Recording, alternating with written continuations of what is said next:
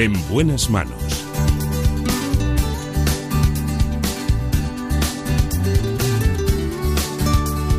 El programa de salud de Onda Cero. Dirige y presenta el doctor Bartolomé Beltrán.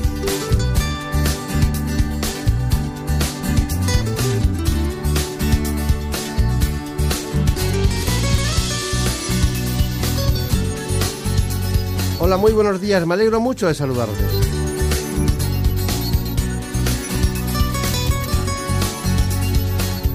Qué bien se está cuando las cosas son nítidas, claras y se observan como siempre, como es habitual, ¿no?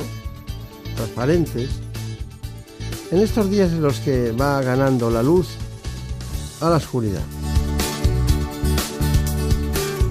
Hablemos hoy con un oftalmólogo de alteraciones de la visión en los más pequeños.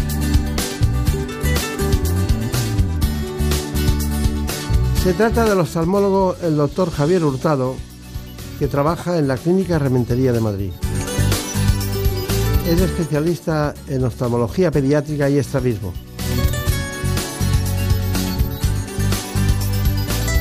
Así que conozcamos en profundidad de qué tratan todos los asuntos en los que puede intervenir un especialista como el doctor Hurtado. La ambliopía u ojo vago, el estrabismo y los defectos de refracción como la miopía, el astigmatismo y la hipermetropía son los problemas oftalmológicos más comunes en los niños. Los especialistas recuerdan la importancia de las revisiones oftalmológicas de los pequeños para el correcto desarrollo de su visión y por tanto de su aprendizaje. Y es que los niños con problemas visuales sin diagnosticar pueden sufrir un bajo rendimiento escolar. Sin embargo, más de la mitad de los padres desconoce que los problemas de aprendizaje pueden deberse a dificultades visuales. Por ello, las revisiones periódicas deben comenzar al menos a los cuatro años, bien de forma preventiva o cuando se adviertan señales que indiquen un posible problema. Además, los expertos advierten de que hay que prestar atención a la sobreexposición a pantallas digitales, ya que pueden provocar acciones de la visión y puede verse afectado su rendimiento académico. Acude otra vez un especialista que ustedes conocen. Ahora en este momento muchas veces ha venido aquí como director médico de la clínica Rementería, pero ahora se ha hecho cargo de toda la responsabilidad que afecta a los más pequeños, concretamente al área de la oftalmología pediátrica y al estrabismo. Por eso hemos querido contar con él. Nació en Villanueva de la Serena, en la provincia concretamente de Badajoz. ¿Qué pasa en Villanueva de la Serena, que nacen tantos médicos? No, bueno, es un, es un sitio magnífico. Yo, es mi pueblo, yo quería decir que es fantástico y ya está, me encanta Extremadura. No, pero yo conozco a varios de Villanueva de la Serena, sí. Sí, sí, sí. Y el Colegio de Médicos de Badajoz es muy interesante. Hace muchas actividades y... Sí, sí, son muy inquietos. Son muy inquietos, sí, sí. El, el, presidente es de Azuara, ¿no está cerca de su pueblo? Está más al sur. Extremadura es que es muy grande, pero bueno, yo estoy en el centro, Villanueva de la Serena, y luego el sur es, bueno, la parte más de Dehesa y todo eso, Azuara es precioso. Sí, sí. Sí, más al, al sudeste. Claro. Bueno, usted- usted- ¿ustedes cómo van allí cuando no tienen coche? Bueno, en tren no, desde luego, pero en coche, eh, bueno, bien, llegamos en autovía directamente. Es- Tiene una distribución asistencial muy extraña, ¿no? Esa, la, la comunidad autónoma, ¿no? Sí, sí, sí, sí. Es cierto. Pero, pero bueno, en fin, yo ya hace tiempo que, que salí de allí, pero la verdad que siempre que vuelvo, siempre vuelvo con cariño. Claro, claro. Bueno, usted en realidad se formó en Sevilla, que es Badajoz. Es un Sevilla eh, siempre es, diríamos, una especie de capital eh, que adoctrina muchos ámbitos de la, de la educación en Badajoz, Sí, ¿no? no sé, al final mis padres, mi padre se formó allí, estudió medicina también en Sevilla y por eso fuimos allí, en realidad. Podría Haber formado, haberme formado también en Badajoz, pero bueno. Bueno, pero en la Feria de Sevilla siempre se encontrará más gente de Badajoz que de Cáceres. Eh, puede ser que sí, sí, Sí. probablemente. Bueno, pues vamos a hablar de oftalmología. Eh, ¿Qué es una unidad, para centrarnos todos concretamente, de estrabismo y en este caso también de oftalmología pediátrica? Porque dice oftalmo- oftalmología pediátrica y estrabismo. ¿Por qué esa diferencia? Porque el estrabismo es la más frecuente de las patologías. Bueno, porque de alguna manera el especialista de, de oftalmología pediátrica está muy relacionada con niños que tuercen los ojos. Y eso se hace extensible a adultos que tienen estrabismo. Entonces, nosotros vemos niños, pero también vemos algunos adultos, concretamente los que tuercen los ojos. Por eso esa diferenciación, nada más. Claro, claro. Bueno, entonces, eh, ¿hay que revisar la visión de todos los niños? Es una pregunta abierta que le hago. Bueno, yo creo que en un país eh, civilizado como el nuestro sí deberíamos revisarles a todos y concretamente a los cuatro años de edad es una edad muy buena porque es un niño que ya colabora lo suficiente, que somos capaces de sacarle toda la información que necesitamos y con esa revisión ya podemos descartar pues, problemas de jovago, problemas de estrabismo y, bueno, y la mayoría de los problemas de la retina o de la córnea. Eh, esto no se soporta con la, con la evidencia científica. Dicen que económicamente no es rentable revisar desde el punto de vista de salud eh, pues, en general a todos los niños, solamente a los que tengan antecedentes padres con ojo vago, padres con defectos de graduación deberían ir al oftalmólogo. Pero ese es el punto de vista de la, de la ciencia, digamos. El que creo que deberíamos adquirir como país es a todos los niños a los cuatro años. ya tenemos un dato importante. Yo recuerdo incluso la cifra de los tres años y medio, tres años. Sí. hombre, cualquier Sí, en realidad eso es para todos. Si un padre o unos padres notan algún defecto de visión con dos meses de edad, con dos meses al oftalmólogo. Claro. Lógicamente no hay que esperar a los cuatro. Pero bueno, suelen ser niños pues, que, que, tuercen los ojos más de lo normal, que tienen orzuelos, que los padres notan pues, que se acerca mucho a las cosas, que no fija bien las caras, sobre todo cuando están en la conita, que, uno, que no, no, nos van a decir si ven bien o ven mal, pero tú dices, este niño parece que no, que no ve bien. ¿Eso no lo hacen más los abuelos muchas veces? ¿Este niño tienes que llevarlo al oftalmólogo? Bueno, hay abuelas, que, es que hay, hay madres que vienen porque lo dice la abuela. La abuela dice que tuerce o que tiene algo raro en la vista, o que cualquier cosa. Y la verdad que, bueno, a veces tienen razón. ¿eh? Sí, sobre todo, claro, porque las abuelas son más objetivas, ¿no? La madre, este niño está perfecto y no, se dan cuenta de esas historias. Bueno, tengo un, dato aquí clínico que dice: mi hijo es muy pequeño y me han dicho que no puede explorar bien la visión hasta que cumpla los dos años. No es verdad. En realidad, por eso es la especialización de oftalmología pediátrica, porque eh, podemos ver un niño con dos meses, con un mes, con ocho meses, pero perfectamente. Lo único que no tenemos es la visión, porque el niño no puede decirnos si ve un dibujito o no, pero lo suponemos. Con un ojo normal, un ojo que podemos saber si tiene hipermetropía, si tiene astigmatismo, cómo va a ser su, visión a lo largo de la vida, solamente con verle con ocho meses o con lo que haga falta. Mm. Entonces yo recomiendo que los padres traigan al oftalmólogo, bueno, los lleven al oftalmólogo, eh, pero a un especialista.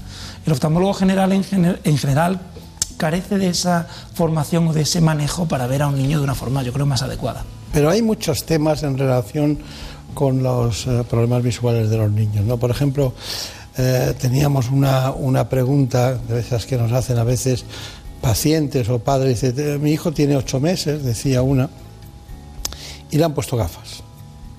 Ocho meses y le han puesto gafas. ¿No es demasiado pequeño? Sí, es pequeñito. Lo que pasa que al final, si hay un defecto de graduación, por ejemplo, un niño con ocho meses debería tener un ojo pues, con una graduación X, la que sea, por ejemplo, tres dioptrías. Eso es lo normal. ¿eh? Si tiene diez, pues es que le sobran siete. Esas siete de más, si tú se las pones a un cerebro de ocho meses, va a ser mejor que ponérselo a un cerebro de cuatro años. Me refiero a que el niño se va a adaptar mejor. Al principio, pues lo considerará un juguete pero cuando ya poco a poco vaya dándose cuenta de que con esa gafa ve mucho mejor, yo creo que no va a tener ningún problema en adaptarse. O sea, la gafa hay que ponerla cuando se nota el defecto. Luego ya que el niño lo acepte o no, pues es diferente. Eso ya, pues, cada niño pues es un mundo. Seguro que cada niño es un mundo, pero sobre todo cuando les ves y son unos niños estrábicos, ¿no? da la impresión que es un problema estético. ¿Es un problema estético? Es un problema estético. Lo que pasa es que un niño de dos años, pues para él la estética es lo que menos le preocupa. Pero es verdad que en los primeros años de vida es donde se establece el paralelismo entre los ojos y en la parte de atrás del cerebro es donde se unen las conexiones para, por ejemplo, ver en tres dimensiones. Si el 80% de la información que nos llega habitualmente es por el ojo, un niño que no tiene esa, esa información bien estructurada, va a tener más problemas de aprendizaje, que es lo que decía el informe, y eso es verdad.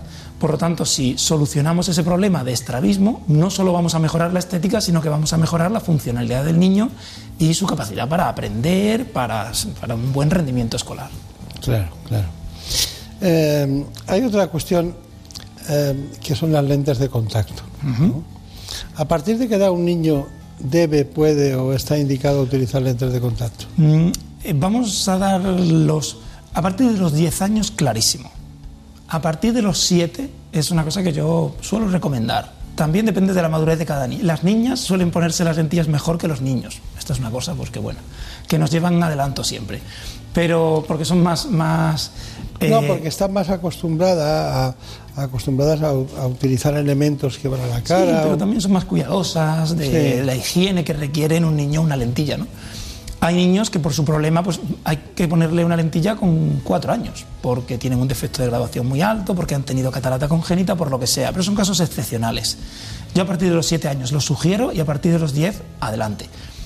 Además, las lentillas últimamente no es que sea solo la estética de intentar no usar gafas, sino que hay niños que se benefician mucho de esa lentilla. Por ejemplo, los que tienen miopía y ahora tenemos lentillas que pueden frenar el crecimiento de la miopía. Entonces ya no es una cosa estética, ya es una indicación médica que hacemos para decir, oye, que este niño tiene siete años, tiene dos dioptrías de miopía, lo que queremos es, que no le aumente. Y para eso la lentilla es un tratamiento estupendo. Está bien, está bien. Bueno, vamos acotando edades, cuatro años de edad, el límite eh, que hemos dicho antes, ¿no? Para para ir al especialista cuando hay una duda, siempre si hay algo hereditario o de fondo o algo tan llamativo, es evidente que el niño tiene conjuntivitis, hay que llevarle al, oculista, ¿no? Pero mm, las lentes de contacto dejamos entre 7 y 10 años, pero entendiendo que a usted le gusta llegar a los 10, ¿no? Sí, digamos que sí, salvo que algo médico me diga que, le que voy a beneficiar al niño poniéndoselo antes. Vale, vale. Hay muchos españoles, dicen que alrededor de 13 millones, ¿Qué partido político podríamos hacer solo con los que tienen fatiga visual, verdad? Solo, pues, pues que se llama solo fatiga visual. solo fatiga visual. Bueno, fatiga visual tenemos de verles, ¿eh? Pero bueno, 13 millones. Nosotros seguimos aquí con el doctor Javier Hurtado, ya saben que es el jefe del área concretamente de patología infantil en oftalmología y estrabismo. El 4% de la población infantil son estrábicos. Y eso es un dato muy importante, ¿no? Sí, porque son, son pacientes que, bueno, que tienen una desalineación de los ojos, lo que decíamos antes, un problema para ver con los dos ojos juntos y que, bueno, que es un problema además que se tiene que solucionar en la infancia. Porque cuando un paciente adulto viene con un estrabismo a la consulta porque quiere una solución, normalmente está pidiendo una solución estética que no es poco. A mí la, estética, la palabra estética no me gusta utilizarla ahí en la consulta porque entiendo que, que no es un problema eh, como que se engloba dentro de lo estético, sino que es de autoestima, es de relación con las personas, no es normal tener los ojos torcidos. Pero esos pacientes no pueden conseguir visión con los dos ojos juntos. Eso es si les operamos cuando son niños. Cuando llegamos tarde ya es alinear los ojos lo máximo que podemos, pero nada más. Bueno, eh, hemos hablado mucho de las revisiones periódicas en los niños y tenemos un reportaje en el que se matiza cuáles son los elementos que utilizan los expertos en este ámbito, la oftalmología pediátrica. A los niños normalmente hay que llevarlos al oftalmólogo más o menos a los cuatro años de edad. Es una edad suficiente como para que colaboren, para ver las letras, los dibujos y poder averiguar perfectamente la visión que tienen. Podemos hacer la mayor parte de las pruebas y no, no hay ningún problema para sacar toda la información que necesitamos. En una primera visita oftalmológica a un niño, lo que hacemos principalmente es ver la visión, o sea, que nos diga cuántas letras o dibujos es capaz de ver, y luego ver todo el ojo desde el, principio hasta el final, es decir, desde la parte de delante hasta el fondo de ojo. Va a ser necesaria una dilatación de la pupila, que eso es un poquito incómodo porque el niño no va a ver bien, pero es esencial para saber qué graduación es la que tiene. Normalmente las revisiones a partir de la primera las establece el oftalmólogo. Los miopes, mi recomendación es verlos de forma anual, porque la miopía en los niños va aumentando. En la hipermetropía ocurre lo contrario, que la va disminuyendo, con lo cual cada año está mejor. Este niño puede revisarse cada dos años tranquilamente y no pasa nada.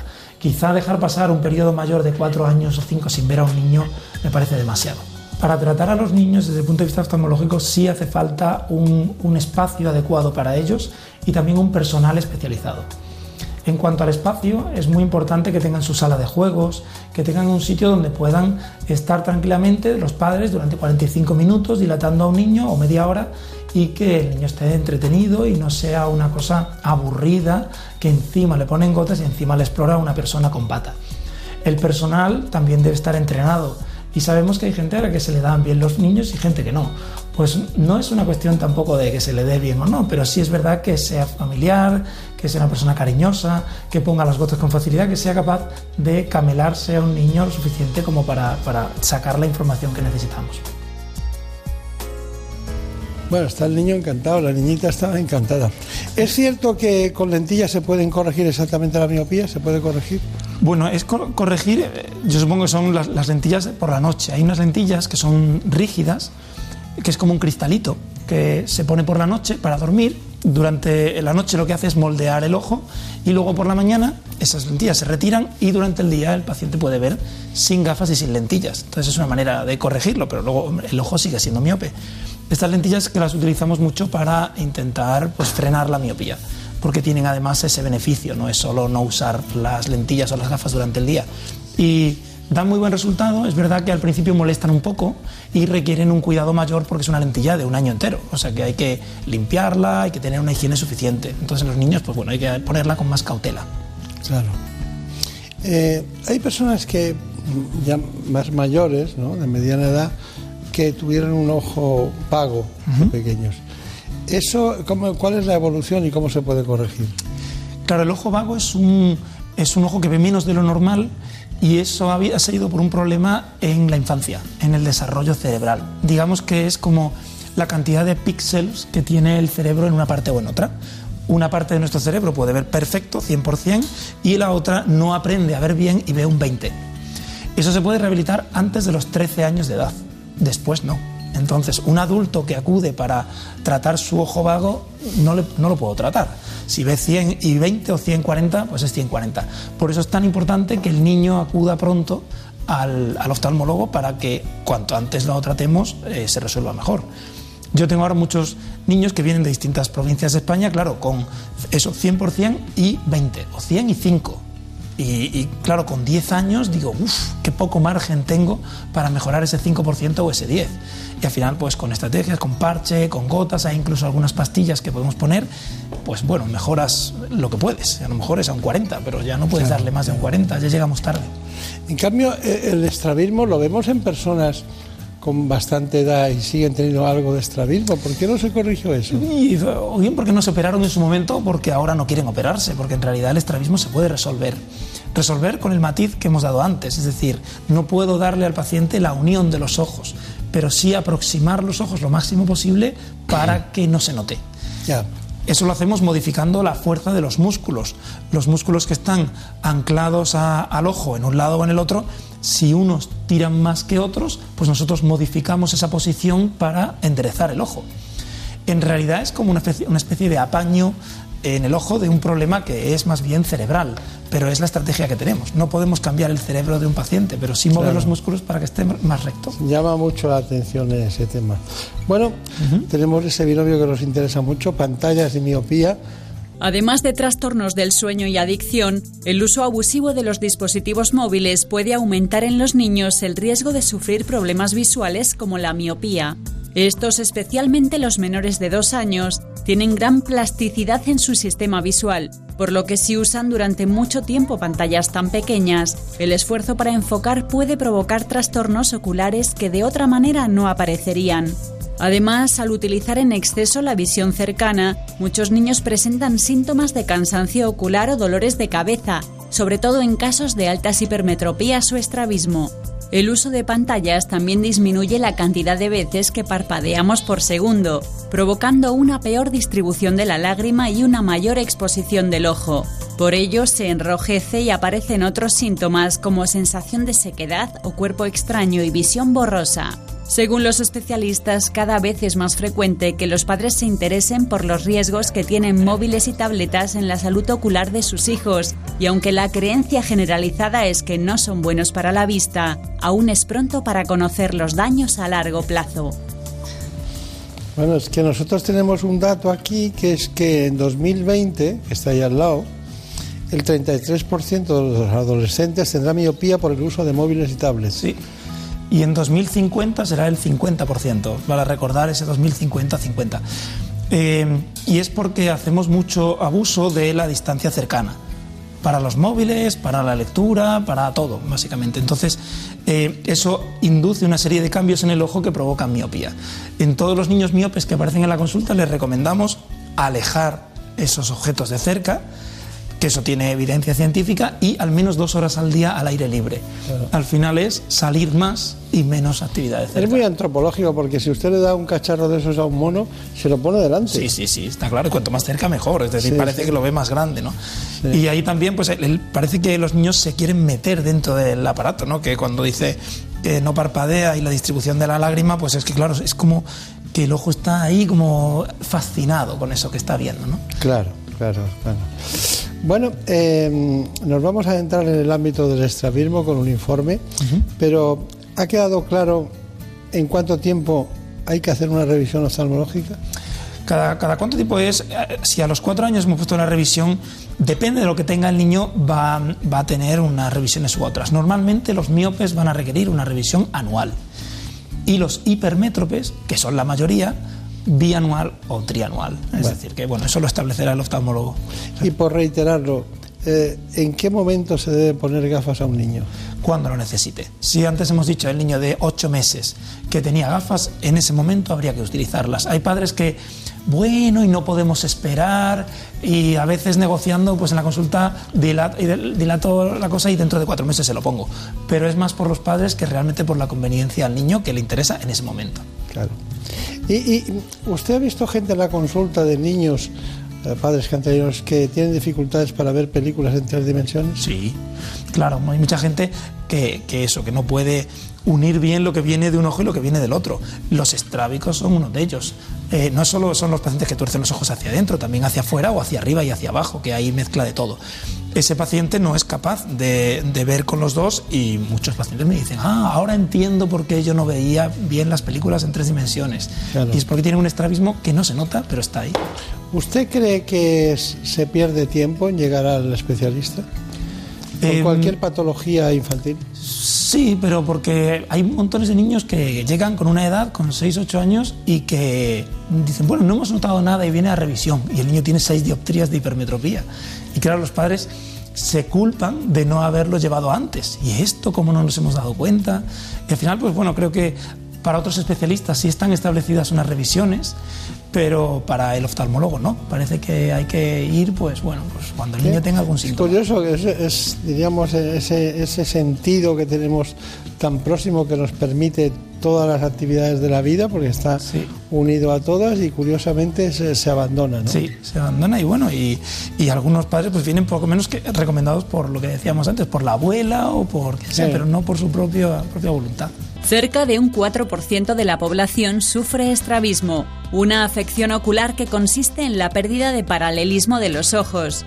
En ocasiones la desviación no se aprecia con facilidad, pero en los casos severos ocasiona importantes problemas estéticos y de visión. Además de la genética, las causas más comunes son el desequilibrio en los músculos que controlan los movimientos del ojo y algunas otras alteraciones como la hipermetropía, enfermedades oculares, enfermedades sistémicas y traumatismos. Este trastorno se puede corregir mediante gafas, pero cuando el problema persiste es necesario iniciar otros tratamientos como los prismas, los ejercicios musculares, la infiltración de toxina botulínica o la cirugía. El 50% de los niños con estrabismo desarrolla ojo vago y pérdida de visión en tres dimensiones. Ocasionalmente puede darse además un retraso del desarrollo psicomotor y otras dificultades de la percepción visual. Esto es lo que hay. hemos explicado más o menos todo lo que queríamos tocar en el ámbito más frecuente de su educación, pero veo que ha traído aquí una serie de cuestiones. Bueno, sí, hace un momento hablaban del tratamiento con prismas para, para, el estrabismo. Y es verdad que también se utilizan. Un prisma es como una lente que tiene forma de triángulo y que desvía la imagen, ¿no? Y que, bueno, pues un paciente que ve doble se le puede poner esto y no es necesario operarlo. Pero es una gafa que tiene que llevar constantemente porque si no, eh, vería doble, ¿no? En cuanto a bueno, alguna lente para ver el fondo del ojo. Bueno, en general eh, sí que en la consulta de oftalmología pediátrica tenemos un montón de cachivaches para eh, intentar pues, sacar todo lo posible del niño. Hay gafas de tres dimensiones, hay para ver la eh, visión de colores, para detectar el daltonismo.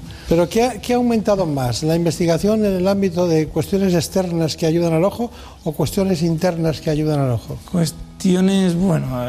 Yo creo que ha sido internas. Puede ser, internas, sí. No sabría decir el conjunto. Lentes, lentes intraoculares, todos los temas de la, farmacología, bueno, no de su, de, su especialidad en conjunto, sí, como la degeneración macular. Sí, hay más. En el estrabismo andamos un poquito más cojos de investigación más seria, digamos. ¿no? Hacemos menos, menos estudios. Pero, pero bueno, todo se andará. Si al final es... es un error, ¿no? Sí, porque al final... ¿La musculatura juega algún papel? En el estrabismo, desde luego, porque al final la musculatura es muy, muy complicada. Mover un ojo, los dos ojos, a la misma velocidad, en la misma dirección, que no haya desequilibrio. Es un milagro. Tener a mí me parece alucinante. Y, y, me sigue pareciendo cada vez que lo veo en la consulta. ¿eh? ¿Utilizan ustedes la toxina botulínica? Sí, lo utilizamos bastante eh, en unos casos muy concretos. Hay gente que viene pidiendo eso como una solución porque parece que no es nada poner una inyección, pero no todos los casos van a ser buenos los niños muy pequeñitos, que tú sabes que vas, que van, que vas a acabar operando, pero es muy pequeño, todavía no sabes cuánto desvía, toxina botulínica puede venirles muy bien.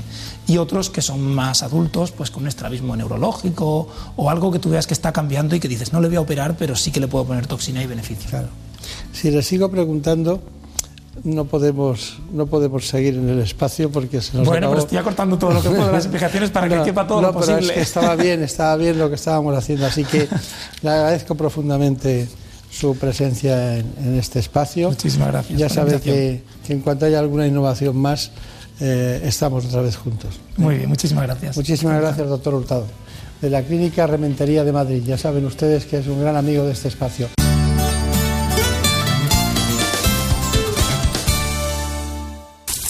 Es lógico. Murprotec, empresa líder en la eliminación definitiva de las humedades, patrocina la salud en nuestros hogares. Las humedades causan graves problemas respiratorios, alergias y dolores musculares. No pongas en riesgo tu salud y acaba con ellas para siempre. Ponte en manos de Murprotec. Pide tu diagnóstico gratuito, personalizado sin compromiso y con una garantía de hasta 30 años. Contacta en el 930 1130 o en murprotec.es. Para tu tranquilidad, Murprotec. Garantía de calidad. Las noticias, los sucesos, la actualidad nunca se detienen. Por eso los fines de semana seguimos bien informados con Juan Diego Guerrero. El Brexit ha resultado ser como el turrón, hay del duro y del blando. Y la premier británica, Theresa May, gusta más del blando. El divorcio entre el Reino Unido de Japón a Canadá y de la lluvia al calor. Y la ola de calor que llevan sufriendo desde hace una semana. Sófocles tenía razón en su Edipo Rey. El lugar en el que uno nace o vive determina tu destino. Lo bueno es que tiene usted la radio a mano y aquí le contamos lo que está pasando ahí Noticias fin de semana sábados y domingos a las 7 de la mañana y a las 2 de la tarde. Te mereces esta radio. Onda Cero, tu radio. La ciudad perdida de Atlántida siempre ha sido uno de los enigmas más curiosos de la historia. Una leyenda de la que nunca se ha demostrado su existencia y que basa su historia en una ciudad sepultada bajo la terrible fuerza de los océanos. Hasta la fecha, nadie ha sido capaz de localizar una ciudad de la que incluso el mismísimo Platón hablaba maravillas. ¿Realidad o ficción? En La Rosa de los Vientos descubrirás todas las hipótesis sobre los misterios de la historia. Los sábados a la una de la madrugada y domingos a la una y media. En buenas manos. El programa de salud de Onda Cero. Dirige y presenta el doctor Bartolomé Beltrán.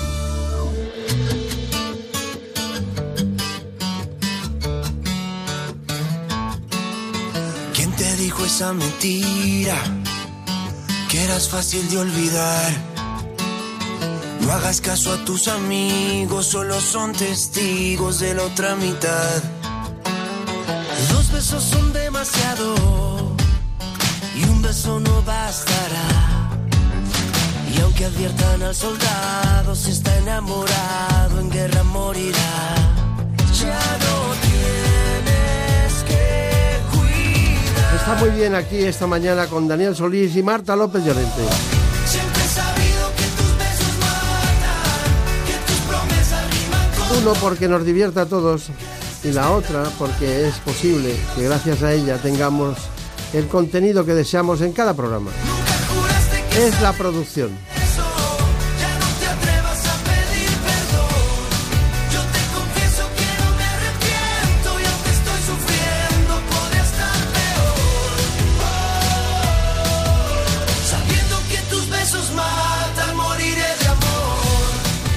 En este gran día tenemos que tratar otros muchos asuntos, pero ahora lo hacemos con uno que es fundamental en la vida de los hombres. Me refiero al cáncer de próstata o también la hiperplasia benigna de próstata y cómo actúa en estos casos el robot Da Vinci. Nos vamos a la clínica de referencia, a la central del grupo Asisa en Madrid. Es la clínica de la Moncloa. Entramos en el departamento del doctor Ángel Tabernero.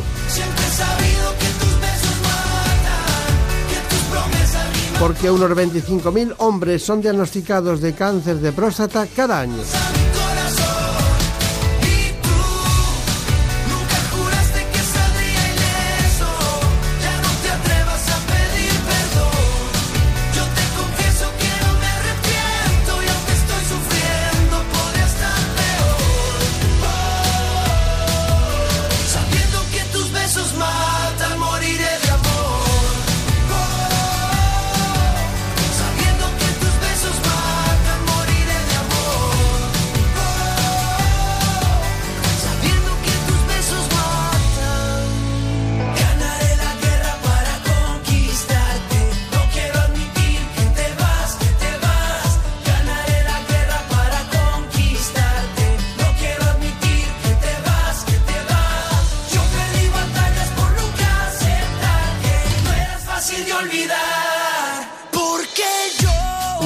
Gustaría conocer cuáles son las coordenadas de este problema. Hablamos de urología de cáncer de próstata. La próstata es una glándula masculina del tamaño de una nuez, situada debajo de la vejiga y atravesada por la uretra.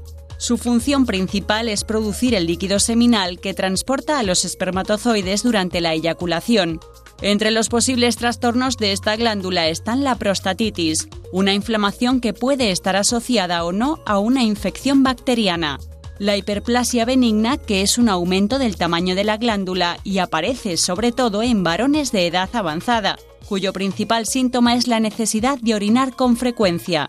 Y por último, el crecimiento maligno o cáncer de próstata, que con 25.000 diagnósticos al año es el tumor más frecuente en hombres. Bueno, pues agradecemos mucho esta mañana que esté con nosotros el doctor Ángel Tabernero. Él nació en Salamanca, se formó allí como médico, licenciado en Medicina y Cirugía por aquella universidad y además eh, ha tenido distintas experiencias eh, a nivel mundial intentando aprender, mejorar el conocimiento dentro del ámbito de la urología. Él trabaja en el hospital, concretamente de la Moncloa, el hospital tradicional del grupo de Asisa, y bueno, es un experto también en todo lo que es la dinámica de la cirugía laparoscópica. Se formó también en Burdeos, concretamente con el profesor Gastón, Richard Gastón. Y bueno, en Burdeos hay muchas cosas, además de la, de la cirugía, ¿no? Sí, hay muchas ostras, además de cirugía. Desde luego. Es un puerto muy, muy especial, ¿no? Sí, sí, es verdad. Eh, bueno, y, realmente eh, sigue siendo un centro, Burdeos, un centro mundial en ese sentido. Sí, bueno, la verdad es que Burdeos, eh, cuando empezó la laparoscopia, nosotros empezamos aquí en, España a hacerla sobre el 2002, pero es verdad que los franceses nos llevaban adelanto sobre el tema de la laparoscopia y descubrimos que el doctor Gastón estaba ya en Burdeos realizándolo y fuimos allá y allí fueron nuestros primeros contactos con la laparoscopia para el tratamiento de cáncer de próstata. Ahí empezó nuestro periplo.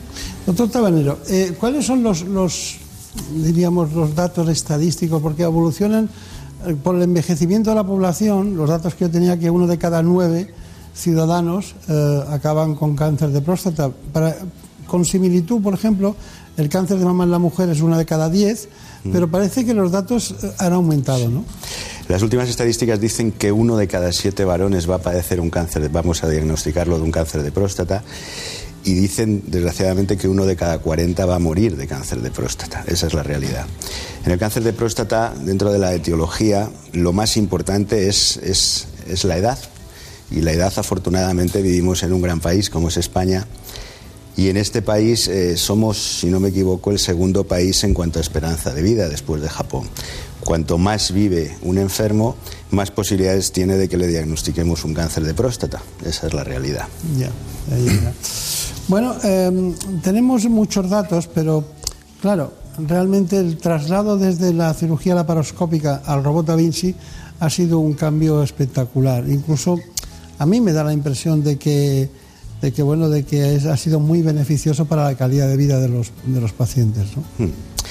Efectivamente, el robot Da Vinci. ¿Le molesta eso? ¿Le molesta que no, no tener que usar la laparoscopia y tener que ir al Da Vinci? Yo, yo, soy un fanático de la laparoscopia y me encanta la laparoscopia, pero yo en muchos foros, y lo digo muchas veces, en muchos foros defendía la laparoscopia frente al robot. Yo pensaba que no aportaría grandes cosas hasta que lo probé. El día que lo probé me di cuenta que era otra cosa, porque el Da Vinci al final no es más que un paso más a la laparoscopia. Ya. Lo que te da es un pasito más, te da tres dimensiones que no tienes en la, la laparoscopia, te permite una exactitud y una precisión a la hora de operar a los enfermos que vamos a conseguir ir disecando fibra a fibra y eso nos, nos va a permitir no se ha demostrado que mejore los resultados oncológicos, que, porque es el tema primordial, pero sí se ha demostrado que nos mejora los resultados en cuanto, sobre todo en cuanto a continencia precoz. Nosotros desde que lo usamos hemos notado una mejoría espectacular. Mm. Y que un paciente, desde que le retires la sonda, esté seco al poco tiempo y no que esté un montón de meses con un pañal o una compresa, eso ayuda muchísimo a que el paciente se reintegre cuanto antes con calidad de vida a su, a su puesto de trabajo y se olvide un poco de todo lo que supone la palabra cáncer. ¿Ha oído usted el tema de, de, la relación con la polución atmosférica y la próstata en referida, por ejemplo, a temas minerales o fertilizantes, Realmente, al cadmio? los factores que sí que se ha demostrado que, de verdad es la edad, que es algo fantástico porque que vivamos mucho es bueno, la herencia, eh, si un paciente en su familia, sus padres o sus hermanos presentan cáncer de próstata, aumenta el riesgo. Yo tengo familias de tres, hasta tres y cuatro hermanos operados en la misma familia. Y la raza negra también, la raza negra presenta más incidencia de cáncer de próstata y además normalmente más agresivos. Ya. ¿Y los factores hormonales? Bueno, el cáncer de próstata todos sabemos que es un cáncer dependiente de la testosterona. Entonces, pues sí es verdad que cuando tenemos que tratarlo en fases avanzadas, lo primero que hacemos es suprimir la testosterona. Pero se ha demostrado que en pacientes con hipogonadismos o pacientes que tienen un déficit de testosterona y se la aportamos, no aumenta el riesgo de cáncer de próstata. Usted no solo se dedica a la próstata, a pesar de que, según me cuentan, usted tiene especial predilección por la próstata, ¿no? Pero también ha estado, veo que ha estado en distintas áreas de la especialidad trabajando o integrante de secciones en relación con, por ejemplo, el trasplante renal, la oncología urológica o incluso ha, sido responsable de la unidad de hospitalización. Mm. Bueno, todo ese tipo de cuestiones que vienen a contribuir a, a una mejor formación. Pero eh, nosotros hemos preparado un informe porque, claro, las prostatitis, por ejemplo, eh, vemos que muchas veces, eh, sobre todo en gente que está mucho tiempo sentada, ejecutivos que hacen poco deporte, tal, una infección, o por clamidias, o por lo que sea, les genera un trastorno enorme. ¿no? La próstata es difícil de, de curar las inflamaciones e infecciones de la próstata. ¿no? La prostatitis en el varón es nuestro caballo de batalla. No hay enfermo que más urólogos visite que alguien que padece una prostatitis crónica, porque una prostatitis aguda al fin y al cabo es un proceso agudo que se trata y si se trata bien no tiene más problema. Pero es verdad que cuando a veces no se tratan bien, pues se acaba generando una prostatitis crónica que no es nada maligno para que los pacientes queden tranquilos, pero es algo que les condiciona la vida. Y pues, no tenemos más que tratamientos sintomáticos y una serie de medidas, pero el paciente lo padece. Y es nuestro cajón desastre. Al final de lo que se trata es de descartar todas otras, las otras posibles enfermedades y, y al final decimos, pues parece que tiene una prostatitis crónica y a veces nos cuesta mucho y el paciente navega de urologo en urólogo y no conseguimos muchas veces solucionar. Claro, claro, claro. Bueno, pues vamos a ir con esas patologías prostáticas, todas vamos a enumerarlas, vamos a hacer un repaso de la especialidad, de la gente que luego asiste a su departamento, la unidad de urología de la clínica de la Moncloa. Pero de todas maneras, eh, aparte de esta información, como cuando salió, cuando ustedes adquirieron el robot Da Vinci, yo recuerdo que estuve en una presentación, que eran ustedes, el doctor Ortiz, usted, y había algún otro especialista, me parece que era de era americano, ¿no? Sí, vino, vino un cirujano general que, que ejerce en Nueva York, sí. se llama Aguilar, que es un español que, que, estuvo aquí un tiempo y después está, desde entonces está en Nueva York. Claro. Entonces, eh, recuerdo, recuerdo, fue, fue cerca del Palacio de Oriente, ¿no? De... Sí, fue Sí, yo creo que fue allí. Fue, sí. fue, fue allí, sí. Sí, sí, sí. se presentó, recuerdo. aquello fue, había mucha gente. Bueno, ha pasado algún Tú. tiempo. ¿Qué tiempo ha pasado de esto? Pues yo creo que eso fue hace dos años, una cosa así. Sí. Nosotros volvemos a la próstata, nos acompaña el doctor Tabernero, Ángel Tabernero, trabaja en la clínica de la Moncloa, y en esta fase vamos a hablar de los beneficios de la intervención con Da Vinci, que son sin duda la estancia hospitalaria más corta, menos pérdida de sangre, menos necesidad de transfusiones de sangre, menor riesgo de complicaciones, menor riesgo de infección de heridas, menos días con catéter, menos dolor, recuperación más rápida y vuelta a las actividades normales en un periodo de tiempo más corto. Pero lo más importante es que retomo ahora lo que ustedes han entendido como el día de la próstata. Y nosotros también, aunque el especialista se dedica a muchas otras cuestiones. No hemos hablado, pero también tenemos el tema del retorno más rápido, hay menos disfunción eréctil a las relaciones sexuales y mayores probabilidades de recuperación de la continencia urinaria, como hemos matizado. Eh, la cirugía del cáncer de próstata, la prostatectomía radical, tanto en todas sus versiones, tanto la cirugía abierta como la paroscópica, como asistida por rebot, que es, que es la última adquisición, oncológicamente, que al fin y al cabo es el primer objetivo, estamos tratando un cáncer y tenemos que curar al paciente, ninguna de ellas ha demostrado ser superior a las otras. Pero lo que sí vamos superando a medida que vamos consiguiendo más tecnología y haciendo cosas mejor, pues es los resultados funcionales. Porque el cáncer de próstata no es solo resultado oncológico de curación, sino también resultados en cuanto a continencia, como bien dices, o, o como potencia sexual. Nosotros, yo puedo decir que en los últimos años, desde que tenemos el robot, lo que más mejoría he notado ha sido la continencia precoz. La continencia precoz, posible que cerca del 80% más de los pacientes consiguen, desde la retirada del, catéter, de la sonda, o en muy pocos días conseguir una continencia. Eso es fundamental para los enfermos, porque en cuanto el paciente se ha quitado su tumor, que es el primer gran susto, y le dicen que teóricamente estaba localizado en la próstata, viene y empieza a controlar la orina, inmediatamente se incorpora a su vida, vuelve a su vida, se olvida que ha tenido un cáncer o por lo menos trata de pasar página hasta la siguiente revisión. Pero si tú estás mucho tiempo, meses y meses, con un pañal o con una compresa que te lo está recordando continuamente, el paciente lo lleva muy mal para reincorporarse a la vida laboral. Esa es la verdad en cuanto a la potencia, pues también mejora los resultados, porque evidentemente esto lo que te permite es una exquisitez a la hora de hacer las cosas, y cuanto más exquisito sea tratando los tejidos, lo normal es que mejores esos resultados. ¿Mm? El doctor Tabernero habla de, continencia porque lo, contrario es la incontinencia. Efectivamente, lo contrario. La, continencia precoz es no ser incontinente eh, más que el menos tiempo posible. Efectivamente. Bueno, eh, nosotros hemos preparado este informe sobre el cáncer de próstata y ahora usted me dirá qué le parece. El cáncer de próstata es uno de los tumores más comunes y temidos por los hombres a partir de los 50 años, aunque la incidencia máxima se suele registrar en torno a los 70. Con 25.000 casos al año es el tercer tipo de cáncer más frecuente en España tras los de pulmón y estómago.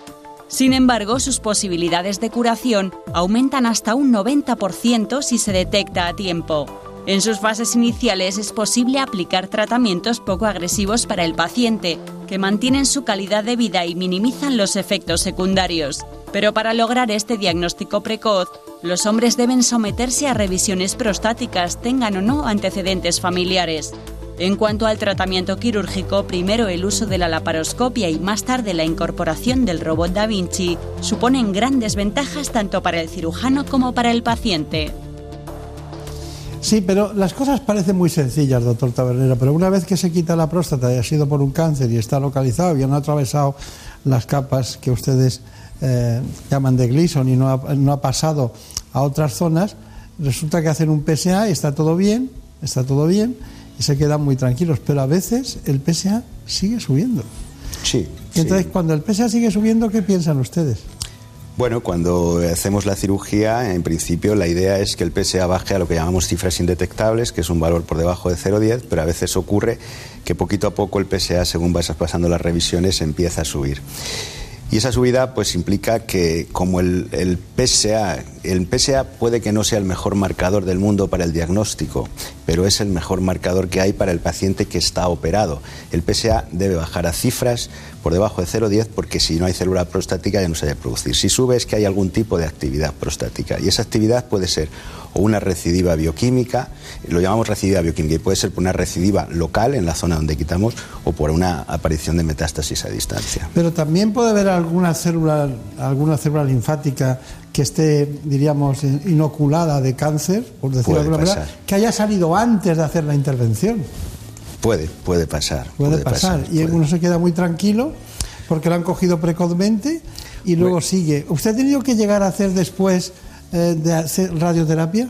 Sí, sí, sí, sí. A veces ocurre que ante eso y ante la sospecha por la elevación del PSA de que pensamos que puede haber una recidiva local, que a veces ni siquiera la demostramos a pesar de las modernas técnicas de imagen y muchas veces no conseguimos mm, evidenciarlo.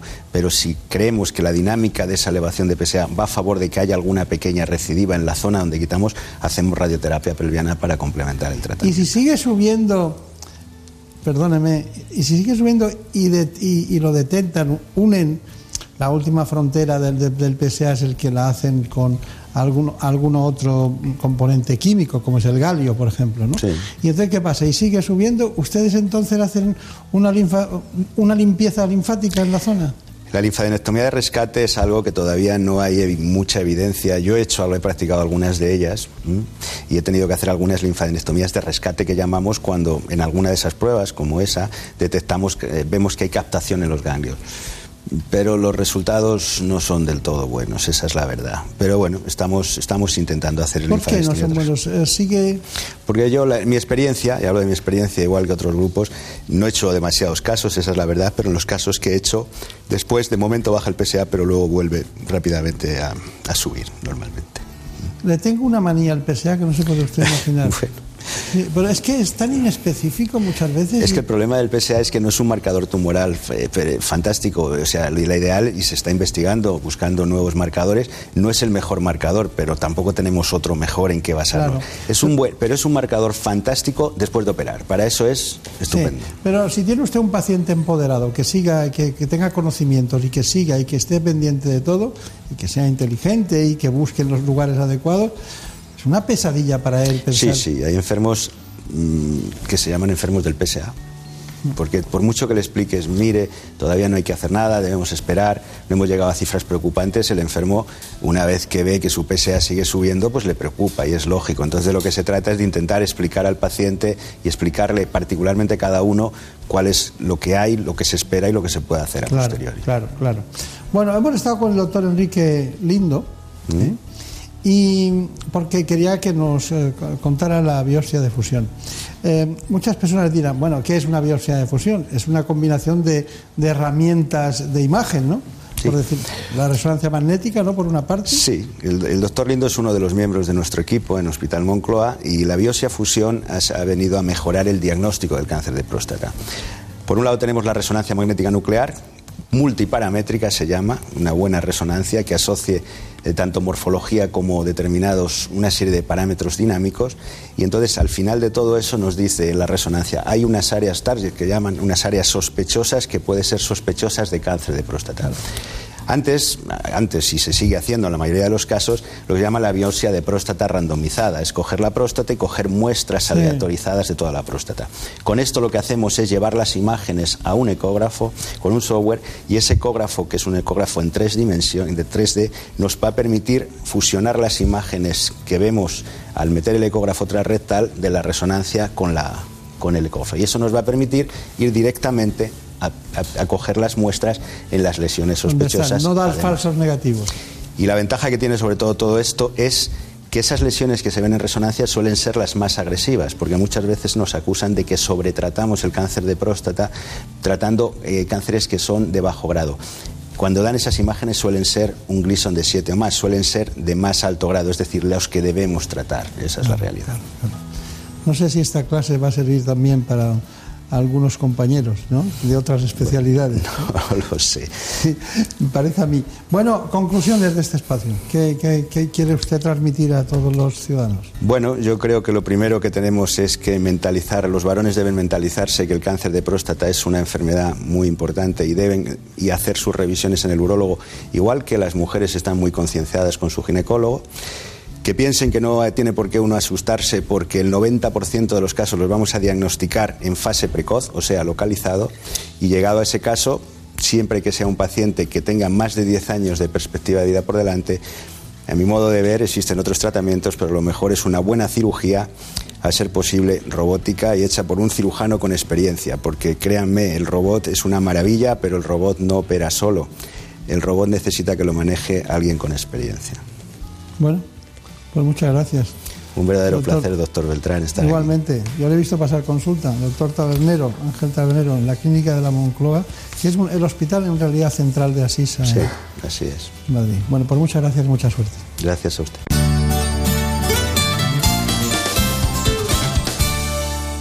Si ya tienes a Alexa en casa, tienes Onda Cero al alcance de tu voz. Alexa, abre Onda Cero. Te damos la bienvenida a Onda Cero. ¿Qué te apetece escuchar? Alexa, abre todos los contenidos de Onda Cero y pone lo que tú le pidas. Puedes escuchar la radio en directo. Alexa, abre Onda Cero y pon la radio en directo. Estamos en la quinta hora de más de uno aquí en Onda Cero, en una mañana en la que no dejan de suceder cosas y de producirse noticias. O puedes escuchar Onda Cero a la carta eligiendo el programa que te apetezca, tu sección preferida o cualquiera de los podcasts exclusivos de la web de Onda Cero. Alexa, abre Onda Cero y pon Julián la Onda. Alexa, abre Onda Cero y pon la reflexión de Lucas. Alexa, abre Onda Cero y pon Latitud Cero. También puedes estar informado con la última hora. Alexa, pon las noticias de Onda Cero. Empezamos con una última hora en Francia, donde el expresidente. Abre Onda Cero y pon la radio en directo o a la carta. Descubre todas las posibilidades en ondacero.es. Te mereces esta radio. Onda Cero, tu radio. En buenas manos. El programa de salud de Onda Cero. Dirige y presenta el doctor Bartolomé Beltrán. The other night, as I lay sleeping, oh, I dream I held you, held you in my arms. ¿Cómo ha venido hoy Daniel Solís? Claro, porque todos tenemos nuestros días.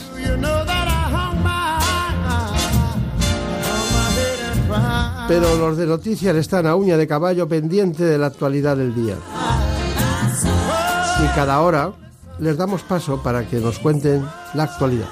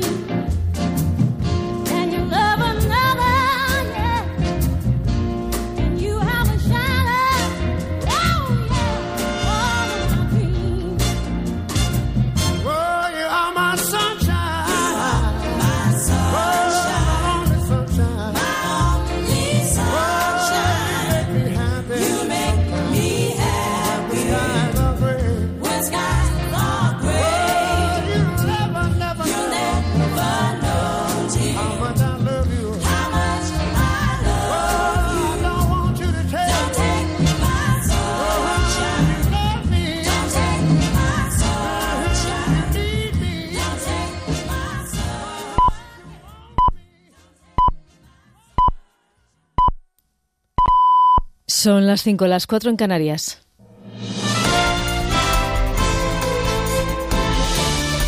Noticias en Onda Cero.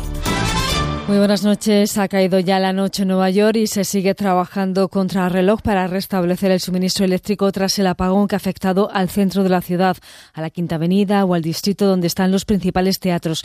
Muchos han tenido que suspender sus funciones, los actores han salido a la calle y ya una vez allí se han puesto a cantar, como el caso de los actores de la obra titulada Come From Away.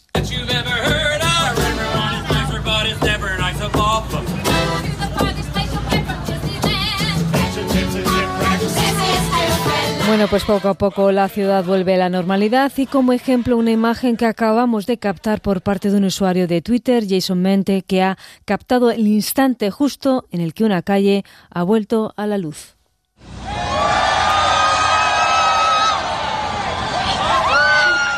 Alegría Nueva York porque poco a poco vuelve la luz. Aquí en nuestro país las intensas precipitaciones de las últimas horas han afectado a varias regiones. En el caso de Valladolid, una fuerte tormenta ha descargado hasta 14 litros por metro cuadrado, provocando inundaciones en locales, en las principales vías de acceso a la ciudad, caída de árboles y hasta ha obligado a desviar a Madrid un vuelo de la compañía Ryanair desde Barcelona. En el caso de Galicia, en, en especial en Orense, también ha habido caída de árboles. Decenas de coches se han quedado atrapados en balsas de agua y ha habido incluso cortes puntuales de luz. Y ojo, porque el tiempo sigue inestable este domingo. Tenemos siete provincias en alerta por riesgo de lluvia. Se trata de Burgos, Soria, La Rioja, Huesca, Barcelona, Girona y Lleida. Además, en Menorca se prevé una variación muy fuerte de la pleamar. Y dos meses y medio después de las elecciones generales estamos pendientes de que el Congreso inicie la semana que viene su actividad con la reunión de la Diputación Permanente y mientras seguimos a vueltas con los pactos postelectorales. En principal, el que tiene que ver con que si Pedro Sánchez va a conseguir los apoyos suficientes para seguir en la Moncloa. De momento ya empieza a hablarse de adelanto de elecciones. Para el socialista Josep Borrell, eso es algo que no está sobre la mesa y explica por qué. El país necesita un gobierno cuanto antes. En los últimos cinco años ha habido cinco elecciones generales en España.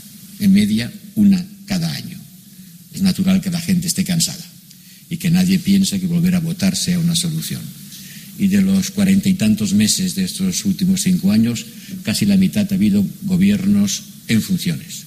Y el país no se lo puede permitir más tiempo. Bueno, pero todo depende en principio de que el PSOE consiga acercar posturas con Podemos de cara a esa investidura, algo que parece que empieza a complicarse en las últimas horas, sobre todo si los inscritos de la formación que lidera Pablo Iglesias considera que solo apoyarán al gobierno socialista siempre que se les garantice un puesto en el Consejo de Ministros.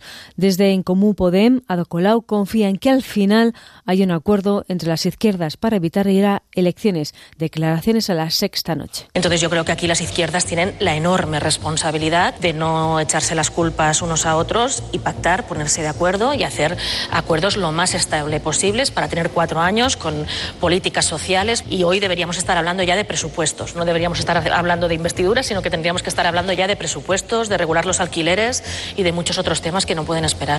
Y nos vemos y nos vamos brevemente al exterior, a Egipto, donde el Ministerio de Antigüedades ha abierto este sábado a los turistas la famosa pirámide acodada, construida por el faraón Sefeneru una estructura de 100 metros situada al sur del Cairo que marca un paso crucial en el diseño de estos monumentos. Los turistas podrán bajar por un túnel desde la cara superior norte de la pirámide y descender hasta dos de las cámaras localizadas en el interior de la estructura de 4.600 años de antigüedad. Es toda la información. Vuelve a Onda Cero a las 6, las 5 en Canarias. Se quedan ahora en buenas manos. Síguenos por internet en ondacero.es.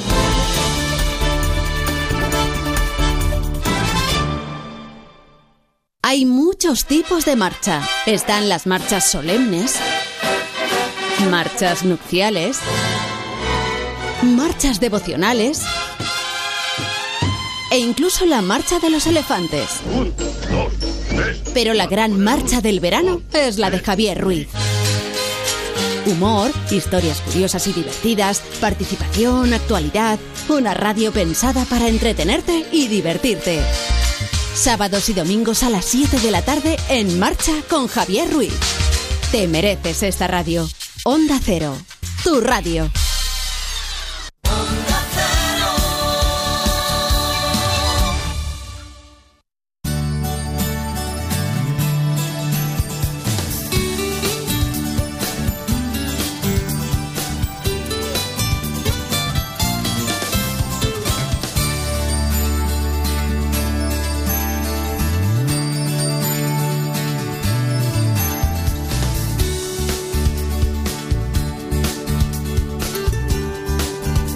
En buenas manos.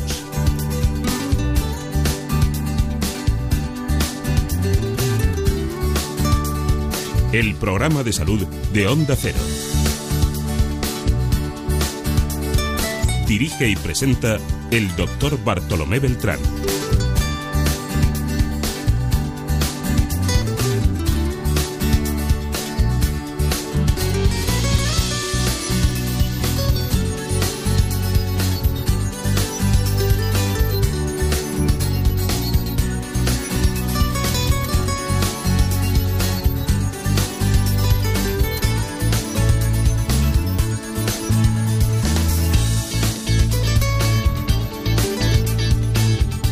Después de las noticias seguimos adelante en este espacio en el que vamos a hablar de cuestiones en relación con la salud. En este caso lo hacemos con la nariz. Sí, sí, con la nariz. Vamos al otorrino. Nos vamos a encontrar a dos. De una parte, el doctor Néstor Galindo, y en la otra al doctor Javier Galindo. Porque cada año uno de cada 10.000 españoles entre los 18 y los 45 años se somete a una rinoplastia.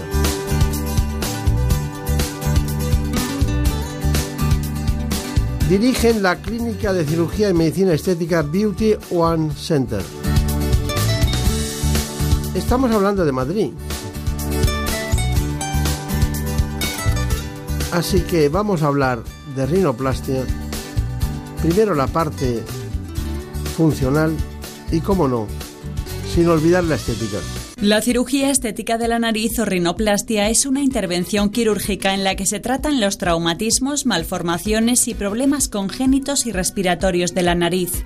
Pero además también es una cirugía que se realiza para resolver problemas estéticos como corregir la nariz si está desviada, reducir o aumentar el dorso nasal, proyectar o estrechar más la punta e incluso estrechar las fosas nasales. La operación consiste principalmente en remodelar el esqueleto óseo y cartilaginoso de la nariz para lograr una nueva forma que sea más armónica y adecuada a la estructura y rasgos faciales del paciente. Se realizan en España alrededor de 80.000 operaciones de nariz al año, una intervención que cada vez demandan más hombres y que ocupa el tercer lugar en el ranking de cirugías después de la liposucción y la mamoplastia. Para someterse a esta operación es imprescindible un diagnóstico cuidadoso por parte del especialista y que se realice un tratamiento personalizado. Hoy nos vamos a divertir con la rinoplastia porque van a ver ustedes algo que ha hecho el conocimiento del especialista tradicional en la cirugía de la rinoplastia convencional o funcional, como va pasando a la estética, porque muchos otros rinólogos hacen las dos cosas. Otros se acompañan de otros especialistas, expertos en distintos ámbitos de la cirugía. Pero en este caso, el doctor Néstor Galindo se acompañó del doctor Javier Galindo, en este caso Delgado Ureña, para eh, ir haciendo rinoplastias que tuvieran las dos funciones. Y teme aquí que tenemos ahora dos especialistas, un especialista en otorrinolaringología que hace rinoplastias y un especialista en lo que es la parte estética de la, de la rinoplastia. Bueno, además de eso ha creado un centro de referencia en Madrid eh, en este ámbito precisamente y en otras disciplinas de la medicina estética y reparadora. Vamos a, visitarlo, es el Beauty On Center de Madrid. Vamos a ver, eh, estamos hablando de uno de cada 10.000 españoles se somete a una rinoplastia anualmente, sobre todo entre los 18 y los 45 años. Y también tengo un dato que en España se realizan alrededor de 80.000 rinoplastias al año. Eh, ¿Cuántas, cuántas eh, rinoplastias han pasado por sus quirófanos? Bueno, si contamos las funcionales y las puramente funcionales y las estéticas y funcionales, pues muchísimas, no sé cuánto, porque ya uno eh, tiene muchos años, pero sí, yo calculo que habrá más de 8.000 rinoplastias. O que el 10%. Sí, sí. ¿Es usted una referencia? Que, tenga en cuenta que yo empecé a hacer cirugía de nariz de forma seria, me refiero, en el año 86. Por lo tanto, desde el 86 hasta ahora ha llovido un poquito Y si tenemos en cuenta que eh, habitualmente pues, eh, venimos a operar aproximadamente unas 5 o 6 narices por semana, pues son muchas semanas y muchos años, evidentemente. ¿Y no cansa el estar? ¿Hay alguna igual que otra? No, yo creo que no, no cansa. Yo creo que esta pregunta yo se la hice a un cirujano general cuando yo empezaba y le decía, pero ¿no te cansa siempre de estar operando hernias? Y me dijo, no, cada una tiene su cosita. Bueno, pues en la nariz cada, no hay dos narices iguales. Incluso dentro de la misma nariz podemos encontrar que el lado derecho eh, sea muy diferente de, las estructuras que encontramos en el lado izquierdo. Por lo tanto, este reto es maravilloso. y ¿Y no se extraña de que la gente tarde tanto en operarse? Tardan más de lo lógico, ¿no? Bueno, tradicionalmente en cirugía funcional se ha dicho, y en cirugía estética también, cuando yo empezaba, pues se decía que una persona hasta los 18 años o a los 20 no podía operarse. Y eran niños que habían sufrido un traumatismo eh, a la edad de 3, 4 años y sufrían de su nariz, tanto funcional como estética, hasta que le llegaba la hora de los 17, 18, 19 años para poder operarse. Todo esto se ha ido al garete. Hoy operamos al niño cuando lo necesita. Claro. Eh, doctor Néstor Galindo, una pregunta antes de pasar ya con el doctor Javier Galindo y la, y la conjunción de ambos en ese centro especializado. Eh, cuál es la frase que dice un paciente? Después de estar mucho tiempo mal, pues ya sea por nacimiento, desviación de tabique, por procesos inflamatorios, por cornetes, por lo que sea, ¿qué es lo que dice una vez que os opera y empieza a respirar normal? ¿Qué dicen? Bueno, porque eh, cambia la vida, ¿no? Sí, sí, en este sentido, eh, cuando una persona queda muy satisfecha, pues lo primero que dice, no sé por qué no lo he hecho antes, esto lo he oído hasta la saciedad. Entonces, tengo pacientes con 70 años que se han operado con 70 años y esta desviación de tabique o esta deformidad estética la arrastran desde que tenían 16. Entonces yo cuando les opero a los 70 les digo, mire usted, si usted se hubiese operado con 17, 18 años, hubiese ganado otra vida. Claro, claro, claro. Bueno, pues seguro que ha tenido muchos ayudantes, pero el doctor eh, eh, Javier Galindo ha sido uno de ellos que después ha ido evolucionando en su trabajo diario como especialista en otorrino y patología cervicofacial además de hacer la cirugía plástica facial. Bueno, eh, todo este tipo de estudios la han llevado a, complementar lo que es la cirugía funcional de la rinoplastia que acaba de contar el doctor Néstor Galindo. Eh, dígame, eh, ¿en qué consiste el trabajo de lo que es la rinoplastia funcional? Perdón, la rinoplastia estética. Bueno, pues normalmente lo que intentamos es dar respuesta a lo que los pacientes un poco nos, demandan en el sentido de, cómo quieren mejorar la apariencia del rostro, en este caso a través de una pequeña modificación o una gran modificación, según sea el caso, en, en la nariz. Pero esto es, eh, claro, cuando hablamos de patología de la mama, parece que tenemos más margen, ¿no? Una nariz es un territorio muy, muy pequeño, ¿no? También se pueden hacer distintos tipos de, de actuaciones estéticas. Sí, con la tecnología que contamos ahora mismo, pues tenemos cierto margen para que el paciente también nos sepa expresar qué cambios quiere, poder simulárselos y decirles, pues esto es lo que tú deseas y en base a eso, pues llegar a un entendimiento y eso ofrece unos resultados más predecibles y los pacientes pues se sienten más confiados a dar el paso que si no supiesen nada más que lo que el médico tiene en la mente, pues estas simulaciones les ayudan a tomar la decisión sabiendo más o menos cómo van a quedar. Es bastante exacto. Y, dígame, eh, claro, eso le lleva a hacer otro tipo de tratamientos en el ámbito de la cirugía estética, pero en este caso concreto, en la rinoplastia, ¿Cuándo, cómo, cómo, empieza uno y cuándo llega el otro? ¿no? ¿Cómo se, termina primero la operación funcional y luego continúa con la estética? ¿O cómo es? Bueno, la verdad es que es muy difícil marcar una frontera en lo que, en una, como decía anteriormente, un espacio tan pequeñito, pues todas las estructuras van a servir un poco para que sea más bonita, más fea la nariz y en parte para hacerla funcionar mejor o peor. Entonces es muy, muy complicado, no hay ni una sola estructura en la nariz que puedas decir esta solo sirve para ser más bonita y esta solo sirve para respirar. Entonces todo se hace a la vez. Entonces por eso, pues bueno, en este caso intentamos ser especialistas en las dos cosas, en no solo arreglar la nariz para que funcione mejor, sino dejarla más bonita y al revés, no solo que esté más bonita, sino que a la vez funcione al menos igual o si se puede mejor de lo que se funcionaba antes. Está bien. Bueno, estamos hablando con los doctores Néstor y Javier Galindo, estamos, son especialistas en otorrinolaringología, dirigen la clínica de cirugía y medicina estética Beauty One Center. Bueno, doctor Néstor Galindo, ¿cuál es, diríamos, la, la causa más frecuente por la que acuden a hacerse una rinoplastia? Y después, y después me gustaría saber eh, cuáles son las dificultades más frecuentes o, diríamos, cuándo ustedes se encuentran en condiciones de decir aquí lo vamos a pasar mal, ¿no? Nos vamos a, nos vamos a divertir. bueno, eh, las razones que, llevan a una persona a acudir a nuestro centro, a nuestra consulta, es dos. Una, no respiro bien y ya que no respiro bien, quiero además cambiarme mi estética nasal. Esa sería un, primer paciente. Pero eh, la, la, gran mayoría de pacientes que yo concretamente recibo, como Néstor Galindo, son pacientes sometidos a cirugías previas. Yo tengo pacientes operados entre 5 y 12 veces previo a que acudan a mi consulta.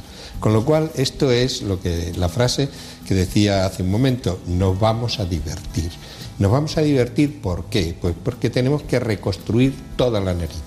Y cuando digo toda la nariz, es empezando el tabique nasal y acabando por la última estructura. Entonces, en los cirujanos anteriores nos han dejado sin cartílago, los cirujanos anteriores nos han dejado sin hueso dentro de la nariz. Por lo tanto, nuestra labor es intentar reconstruir todo esto. Son cirugías de 5 o 7 horas, sacando cartílagos y, estructuras de la costilla, sacando cartílagos de la oreja, sacando tegumentos eh, de tejidos blandos de la fascia temporal, fundamentalmente, para recubrir todo esto y hacer un epitelio. Por lo tanto, esta es una demanda grande y, esta es un poquito la demanda que yo recibo. Está bien, está bien. Es, eh, debe, ser muy doloroso, ¿no? Doctor Javier Galindo, para los pacientes cuando... La, verdad que sorprendentemente la cirugía no duele nada. Es algo que siempre explicamos en la consulta porque incluso cuando hay una inflamación que puede ser mayor o menor, pero normalmente no hay nada de dolor en absoluto. Los pacientes mm, se sorprenden de no tener que tomar ni siquiera un analgésico común en el posoperatorio, pese a bueno, esa fama que tiene, que si rompemos los huesos, que hacemos esto y lo otro, pero la cirugía no duele en absoluto. Es sorprendente. Qué curioso. Casi no me lo creo. es verdad. es para no creerlo. Bueno, pues seguimos con los directores del Beauty One Center, ya saben, un centro eh, para la estética que también lleva implícito el tratamiento de la rinoplastia combinada, tanto funcional como estética. Bueno, estamos hablando con ellos. No hemos hablado de los tiempos. Para, para un médico, sobre todo un cirujano, el tiempo eh, no importa, lo importa es el resultado final, ¿no? Pero ¿qué preoperatorio y posoperatorio tiene un paciente con una rinoplastia, Javier Galindo? Eh, bueno, la, cirugía en sí, normalmente un caso sencillo, estándar, eh, habitual, normalmente dura alrededor de unas dos horas y media o tres. Los pacientes se pueden ir a su casa ese mismo día o al día siguiente y normalmente se, recuperan a lo largo de la primera semana. En ese periodo pues llevan una pequeña escayolita encima de la nariz. Dentro no, solemos colocar ni taponamientos ni nada, por eso el tema de que no duele la cirugía y pasado un, yo diría que unos 10 días los pacientes están mm, muy bien de cara al público, digamos, eh, desde el punto de vista social pueden hacer una vida prácticamente normal, eh, a lo mejor no para hacerse las fotos de la boda, pero sí para estar prácticamente normal, para ir al trabajo, porque para ese momento la inflamación prácticamente ha desaparecido en la mayor parte de los casos por completo. Claro.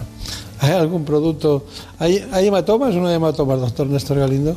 Bueno, había muchos hematomas antes, cuando las osteotomías se hacían con sierras y con instrumentos un poco burdos. Hoy día eso ha pasado en la historia, ya no hay hematomas, no, hay hematomas. Parece que no hay rinoplastia si no hay hematoma, o parecía. Bueno, es que la rinoplastia ha evolucionado mucho, desde que nosotros empezamos hasta hoy día ha evolucionado mucho, tanto en, técnica de suturas, en instrumental médico, en el conocimiento y cuidado de los tejidos. Ha cambiado mucho. Por todo esto hace que el posoperatorio sea muy liviano. ¿Cuáles son las características positivas de que les veo tan entusiasmados con la intervención?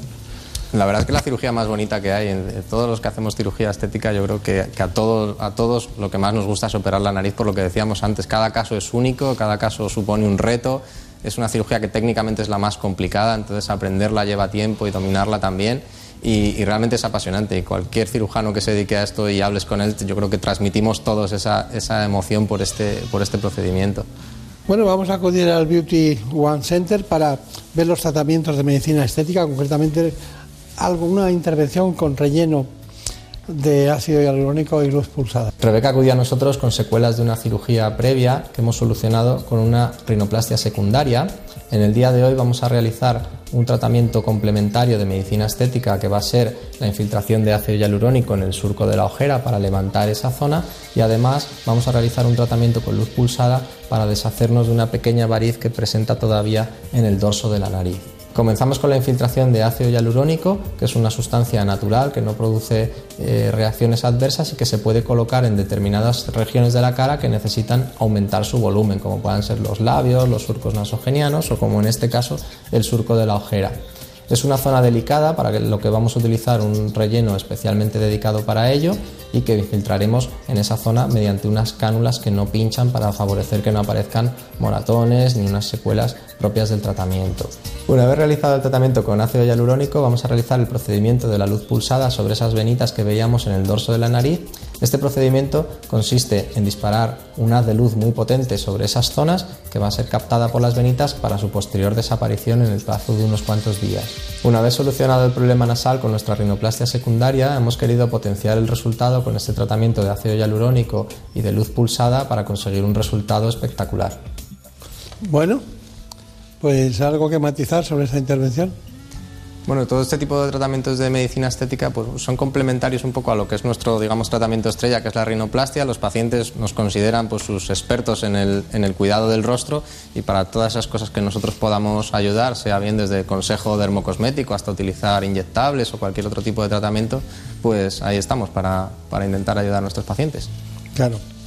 Bueno, antes hablaba, eh, eh, estaba hablando de un asunto en relación con el estrabismo, la oftalmología la toxina botulínica ha cogido un cuerpo de doctrina que, se utiliza para muy, incluso para las migrañas también se utiliza. Y claro, cómo no en este, en este ámbito, ¿no? Eh, así que tenemos un tratamiento eh, con Botox y también mesoterapia. Es concretamente en esta clínica, la Beauty One Center del doctor Javier Galindo. Uno de los tratamientos más solicitados en nuestra clínica en medicina estética facial es la aplicación de toxina botulínica o como conoce la gente el Botox. En el caso de nuestra paciente María, que tiene 30 años, le preocupaban un poquito las arrugas que se originan al sonreír a ambos lados de los párpados, que se conoce como patas de gallo coloquialmente. Este es un caso ideal para utilizar la toxina botulínica porque en este rango de edad el resultado es muy bueno y las líneas prácticamente desaparecen. Cuando hemos terminado de realizar el tratamiento, explicamos a la paciente lo que puede esperar en los días sucesivos, ya que la toxina no hace un efecto inmediato. Normalmente toma entre un día y una semana, a veces un poco más, en, en verse el efecto de suavizado de las líneas de expresión por el propio mecanismo de acción de esta toxina. Además de la toxina botulínica, que es un tratamiento muy localizado a, determinadas partes del rostro, hemos asociado en este caso una mesoterapia general de toda la cara que va a favorecer una mejor síntesis de colágeno y una piel que se va a ver más bonita y más luminosa. Es un tratamiento preventivo que en este rango de edad funciona muy bien para iluminar la piel. La combinación de tratamientos que siempre es recomendable en medicina estética va a conseguir, como en este caso, suavizar las líneas de expresión en determinadas zonas y, por otro lado, mejorar la calidad general de la piel, su luminosidad y su hidratación. Doctor Javier Galindo, Delgado Ureña, eh, hay una cuestión y es que, bueno, eh, se van poniendo de moda estas nuevas eh, me imagino que, que, harán otras múltiples, ¿no? Hemos solo dar, dado una muestra. Pero en esto de la toxina botulínica hay una cosa que me llama la atención. No es permanente para toda la vida la que acaba de hacer usted. ¿Cuánto tiempo dura? ¿Cuánto tiempo se puede ir repitiendo? bueno, en, ahí en Beauty One Center, en la clínica que tenemos, hacemos todo tipo de tratamientos, algunos, como decíamos, más generales para toda la piel y otros eh, más específicos para algunas zonas en concreto. Y ahí uno de los reyes pues, es la toxina botulínica. En este caso pues, veíamos una chica joven con patitas de gallo y entonces ese tratamiento más o menos el músculo va recuperando su tono alrededor de los 3-4 meses más o menos. Eso no quiere decir que cada 3 meses haya que volver, sino que el efecto va a ir pasando. Casi todo lo que se utiliza es eh, no permanente. Cuando antes se utilizaba, por ejemplo, la silicona, que era un relleno permanente, pues cuando quedaba bien no pasaba gran cosa, pero cuando queda mal es un auténtico desastre. Entonces ahora toda la medicina estética tiende a, tratamientos que sean eh, cambiantes, igual que la persona va a ir envejeciendo y lo que quedaba bien con 30 igual no queda bien con 60. Entonces nos acoplamos a eso y utilizamos sobre todo tratamientos seguros.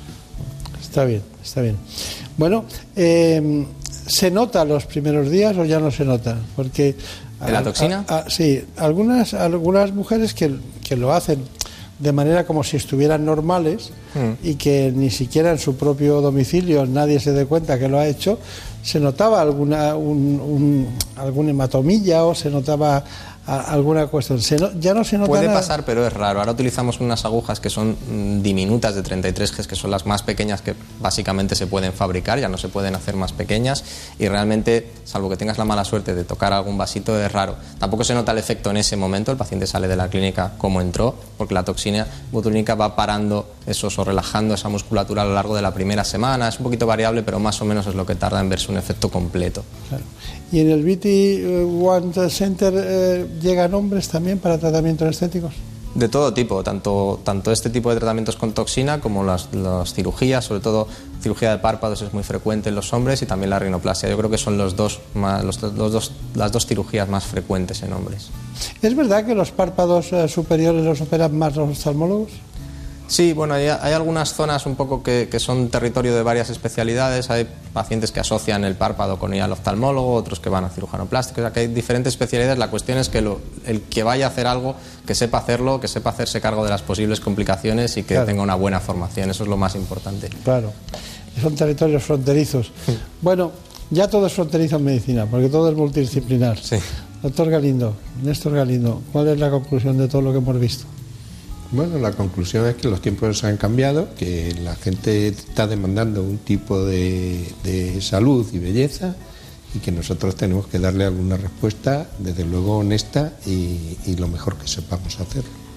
Está bien. ¿Su conclusión? Pues Esta un ya es poco- difícil de superar, ¿eh? Sí, un poco eso, que el, el territorio entre la salud y la belleza está completamente desdibujado, se asocia mucho la belleza con la salud y nuestros tratamientos van un poco encaminados a eso, a conseguir resultados naturales, nada forzados, no empeorar en este caso la respiración ni ningún, otra, ningún otro problema, hablamos de los párpados, no empeorar la visión ni nada de eso, ofrecer sobre todo resultados naturales y seguros para los pacientes. Muy bien, pues al doctor Néstor Galindo y al doctor Javier Galindo Delgado Ureña, muchísimas gracias por haber estado con nosotros. Ha sido un placer. Muchas gracias. Que sigan trabajando juntos muchos años, ¿eh? que vaya muy bien y mucha suerte. Muchas gracias.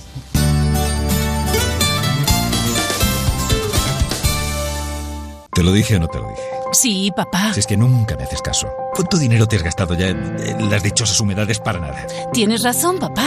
Si hubieras llamado Murprotec desde el principio, otro gallo cantaría. Que te eliminan las humedades de forma definitiva y te dan una garantía de hasta 30 años. Anda, pásame el contacto, porfi. Llama al 930 1130 o entra en murprotec.es. Es que lo que no sepa un padre.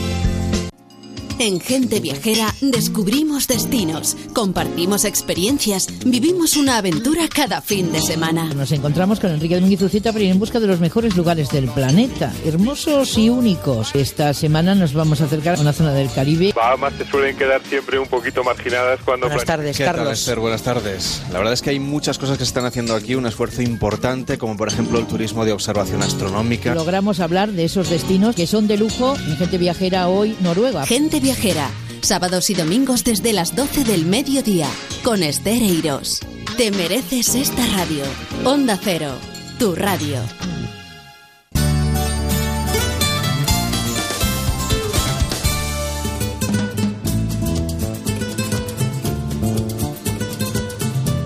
Ha llegado el momento de conocer lo que publican nuestros compañeros de La Razón en ese suplemento de A Tu Salud.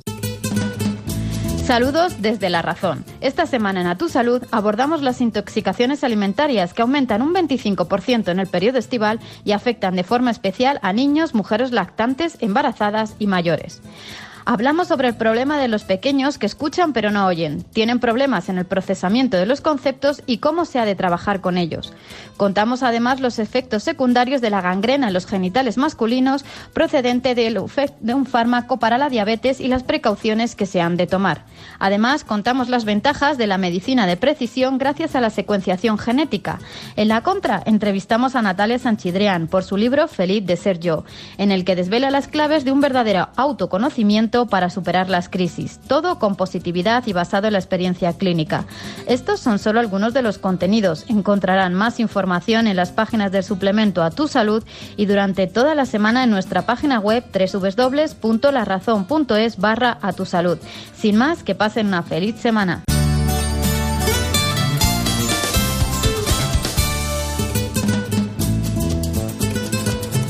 Ha llegado el momento más ilustrado en el ámbito del conocimiento de la sanidad y la salud pública en España. Viene de la mano del Global, Gaceta Médica.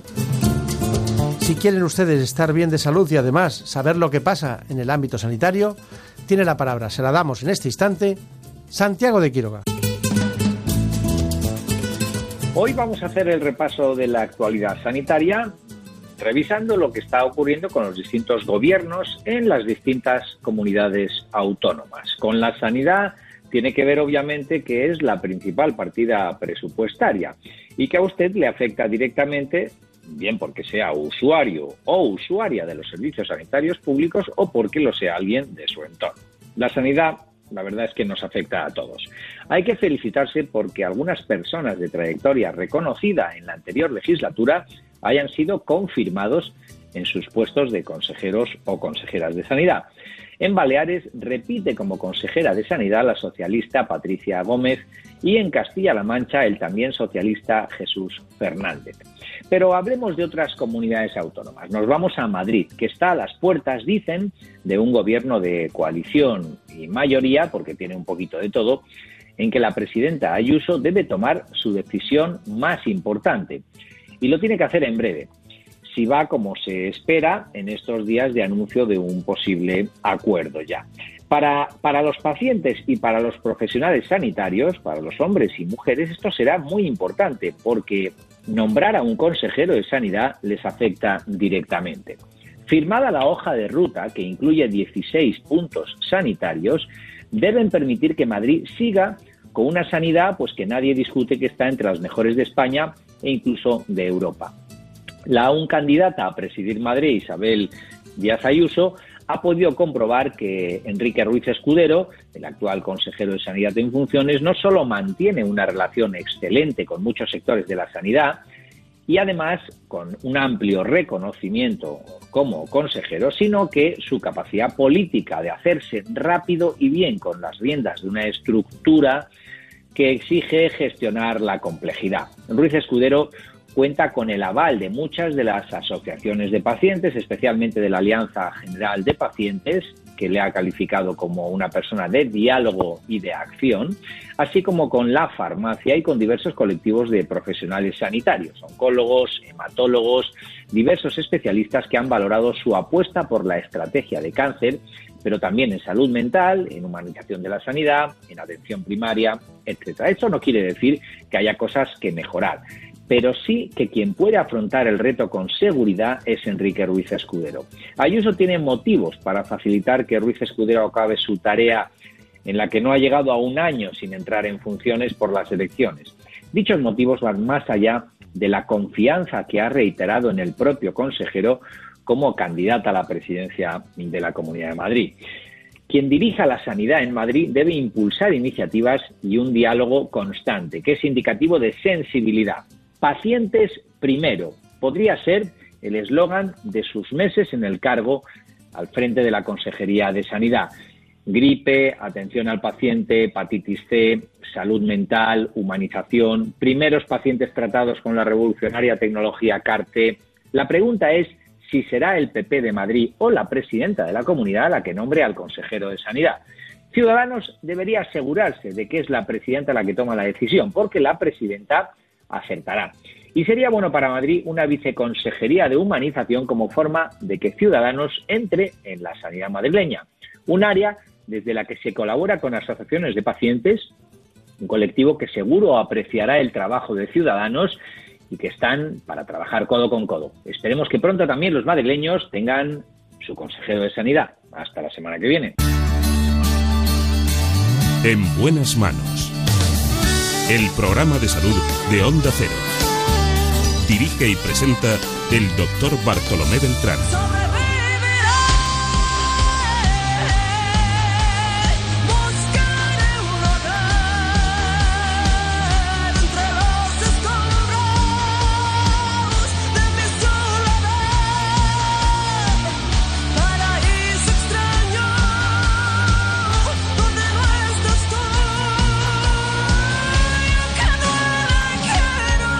Sobreviviré es una pregunta que ya tiene respuesta en el cáncer de mama. Porque el cáncer de mama es el tumor más frecuente en las mujeres en toda Europa. En España se diagnostican más de 25.000 nuevos casos cada año. Acudimos a una luchadora contra esta patología, que es la doctora Isabel Rubio. Se trata de la directora de la Unidad de Patología Mamaria de la Clínica Universidad de Navarra en Madrid. Una de las grandes, la doctora Isabel Rubio. Aquí está con nosotros para contarnos toda su experiencia profesional en este campo. Pero antes les ruego que oigan este informe que es claro, conciso y concreto. Cada año se detectan en España unos 250.000 nuevos casos de cáncer, de los cuales más de 25.000 son de mama.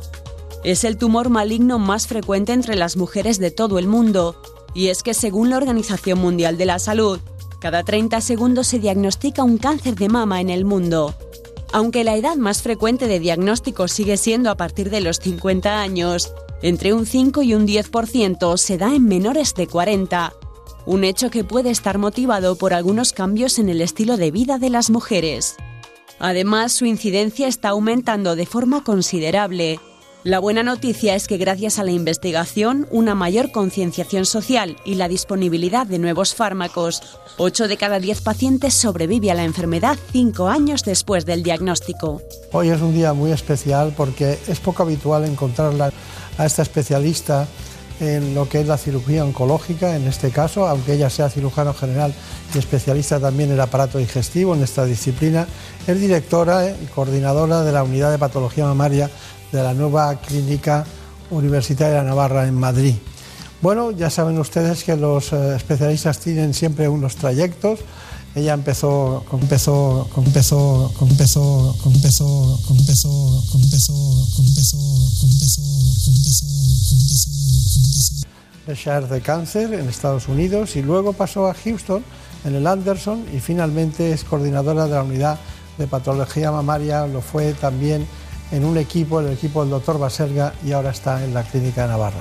Este es el circuito más o menos, aunque habrán pasado muchas experiencias y muchas cuestiones. Es la doctora Isabel Rubio. Bueno, ¿qué tal? Qué poco acostumbrado estoy a verla fuera de quirófano, ¿no?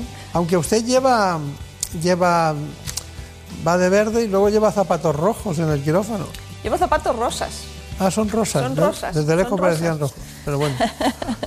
bueno, cuénteme, ¿por qué la mama? Bueno, porque cuando yo hice la especialidad de cirugía general, que hace ya muchos años, em, vi que cuando se operaba el cáncer de mama, mm, las mujeres necesitaban como algo más que solo, pues mire, tiene un cáncer de mama em, y le voy a quitar la mama. Y ahí como que se acababa, no había más discusión, ¿no? Entonces pensé, bueno, a mí me gustaría dedicarme a esto porque me parecía que, que esa conversación de necesitamos quitarle la mama em, tenía que ser más larga. Y entonces, bueno, acabé la cirugía general y me especialicé en, cáncer de mama, en cirugía del cáncer de mama. Está hablando usted de un tema que cuando se dice la, la palabra, la expresión, el diagnóstico, eh, hay un asunto que a mí me llama mucho la atención que es la verdad soportable, ¿no? Y eso no exige, tiene usted cáncer de mama, sino muchas explicaciones, porque además ustedes mismos se sorprenden con los diagnósticos que van ocurriendo, desde eh, una punción o desde cualquier otra exploración hasta lo que es una biopsia de la mama completa cuando hay que quitarla, ¿no? Eso evoluciona mucho, ¿no? ¿Cuál, es, ¿Cuál es la actitud de la mujer cuando tienen delante y Bueno, la verdad es que mm, ya en los últimos años, yo no sé, podría decirte que en los 10 últimos años, las mujeres cuando se notan un bulto o van a la consulta, la palabra cáncer de mama ya, ya está rondando en el ambiente. O sea, siempre eh, uno va a hacerse una mamografía, uno va a hacerse una biopsia de un nódulo y siempre lo que intenta es eh, diagnosticarlo para ver si no es un cáncer de mama. ¿no? Entonces la palabra cáncer realmente, y gracias a Dios, ha perdido, ha perdido un poco lo que es el tabú de, bueno, al final tampoco pasa nada y, si uno tiene un cáncer, pues eh, ahora mismo se dice con todas las palabras y ya no es una cosa tan dramática. No, no creo que sea menos dramático por no decir la palabra. Mm. Claro, claro.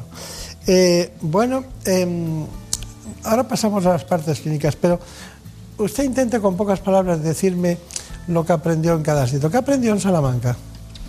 Bueno, en Salamanca aprendí medicina. ¿Y qué aprendió en Badajoz?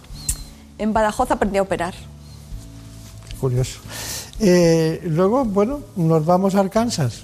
a un- En Estados Unidos aprendí todo lo que sé, bueno, sé algo más, pero aprendí la mayor parte de lo que sé, cómo manejar y cómo tratar a los pacientes con cáncer de mama y hacer la cirugía del cáncer de mama. Realmente fue una experiencia em, que, que no olvidaré nunca. Claro. ¿Está bien Arkansas? Sí, bueno, yo cuando, cuando estuve, acabé la, la cirugía general y me quería ir a hacer un fellowship que llaman en Estados Unidos, que Sí. es de duración de un año o dos. Entonces apliqué en varios sitios, apliqué en Los Ángeles, apliqué en Texas, apliqué en varios sitios y al final el sitio que, que- que más me, me fue en el momento que yo quería empezar y que además eran dos años era en Arkansas. Y yo a mi madre le decía, mira mamá, irme a Arkansas es como irme a Soria, porque realmente en Arkansas, Arkansas en Estados Unidos, pues es de los países, de, las, de los estados, pues de los estados del sur, de los estados como un poco más agrícolas, me- menos, menos cosmopolitas, ¿no? Hubo mucho lío allí, ¿eh? Hubo mucho lío, pero he de reconocer que desde luego fue una suerte poderme ir allí, porque esos sitios más pequeños incluso tienen un centro de cáncer eh, donado, en, en muchos fondos donados por, por los dueños de Walmart, porque Walmart es de Arkansas, y, y a un nivel, eh, a un nivel, vamos, Sí, excelente. como pasa con el Mont Sinaí, con los Exacto. judíos tradicionalmente y todo Mm. eso. Bueno, pero luego nos fuimos a Houston. Luego nos fuimos a Houston porque, bueno, Houston es uno de los centros con memorial mm, mejores del mundo en cáncer y me pareció que ya que estaba en Estados Unidos y había pasado allí dos años, por no pasar uno más en, en el Anderson en Houston y allí estuve un año. sí. Claro. Bueno, tenemos amigos comunes en un centro que yo le tengo un gran respeto. Me parece uno de los hospitales mejores de Europa, por no decir del mundo, que es lo mismo, ¿no? El Vall de Barcelona, ¿no? Sí, sí. Allí desarrollé... Allí lo pasó mal. Sí. Bueno, Porque había mucha competencia ahí, ¿no? Ahí había mucha competencia. eh, es- eh, ina- hicimos, se inauguró el centro de cáncer de mama, que, que Baselga desde luego puso allí muchísimo trabajo para que eso fuera una realidad. Y mm, había mucho, hay mucho trabajo, mucho trabajo, hay muchos pacientes y un nivel de exigencia muy alto. Claro, Mm. claro. Bueno, pues es que quería hacer este itinerario porque es un itinerario no solo psicológico y personal y humano, es un itinerario también académico en todos los sentidos y eso hace una idea de con quién estamos hablando. Vayamos con la realidad, la patética realidad. Mm, De repente algo le indica que tiene que hacer más exploraciones. ¿Cuándo puede decir usted que alguien tiene un cáncer de mama y qué es lo que le indica que debe hacer algo más? ¿O vienen ya diagnosticados de oncología médica? ¿Cómo es esto? Bueno, no, generalmente los pacientes vienen porque tienen una sintomatología. O se han notado un bulto, o le ha cambiado el color de la piel, o a veces vienen simplemente para una mamografía de cribado. Em, entonces, lo primero que se les hace si no tienen una mamografía es una mamografía. A veces se complementa con ecografía cuando lo necesitamos y ya si se ve una imagen sospechosa es cuando se hace una biopsia, que puede ser guiada por mamografía, por ecografía, bueno, en función de donde mejor se vea. Y entonces, y entonces una vez que, llega ese momento, ustedes me imagino que tienen que hacer eh, mm, algún, algún tipo de mastectomía o, o ganglio centinela pa- previo. ¿Qué es? Cuénteme ese proceso. Bueno, entonces hacemos el diagnóstico, eh, intentamos con, los métodos radiológicos, es decir, con a veces se necesita una resonancia de mama, hacemos también una ecografía axilar. Bueno, valoramos que el tumor esté localizado en la mama y ver si está también en los ganglios o no. Y en función del estadio, es decir, de lo avanzado o lo inicial que sea, planificamos el tipo de tratamiento. Que cuando son estadios iniciales, el primer tratamiento es la cirugía, y si son estadios un poco más avanzados o si son tumores muy agresivos, a veces empezamos por tratamientos eh, sistémicos de quimioterapia para reducir el tumor y luego operar. Eh, en función del tamaño del tumor de la mama, de una serie de características, podemos valorar si hacer cirugía conservadora o una mastectomía o a veces utilizar una técnica oncoplastia, que es simplemente hacer cirugía conservadora, remodelar la mama y evitar que la paciente se tenga que hacer una mastectomía. Obviamente, en la medida en lo que podemos, somos verdaderos defensores de la cirugía conservadora, porque se ha visto que los resultados a largo plazo son buenos, las supervivencias son altas, y si una mujer puede preservar su mama, siempre es mejor. Claro, claro. Órgano importante. ¿eh? Órgano importante. Y nosotros, te, a mí me gusta mucho un dicho que dice que siempre hay que hacer la cirugía necesaria, pero no más de la necesaria. Es decir, en el cáncer de mama ya hemos aprendido que no por hacer una mastectomía, si se puede preservar la mama, la paciente va a ir mejor. No sé si esta pregunta eh, tiene una respuesta adecuada porque es difícil, yo creo, pero bueno, a mí se me ha ocurrido y es, ¿por qué los oncólogos médicos, cuando hablas con ellos, eh, tienen tendencia a explicar cosas que, que para el paciente a veces pueden no ser necesarias o para nosotros y en cambio los cirujanos oncológicos lo cuentan muy claro todo? Bueno, quizás porque mm, para una el tema de la quimioterapia, de las pastillas, los efectos secundarios son súper importantes. De hecho, las pacientes a lo que casi más miedo tienen es a la quimioterapia, porque por los efectos secundarios, porque te quedas calva. Pero realmente cuando hablan contigo acerca de si preservar la mama, si no preservar la mama, o sea, no es una discusión de 10 minutos de un día. Muchas veces volvemos sobre eso a los dos o tres días cuando la paciente se ha ido a su casa, lo ha hablado con su familia, lo piensa. Entonces, al final, creas como una especie, no se hablan contigo no solo como si fueras un médico, sino también como alguien que entiendes que puede suponer que a uno le quiten una mama. Claro. Y las que deciden, bueno, históricamente se ha visto cambios en el mundo mediático cinematográfico, ¿no? Se ha visto que alguien dice, bueno, me quito las dos mamas, me quito los ovarios, todo eso. ¿A usted le parece correcto?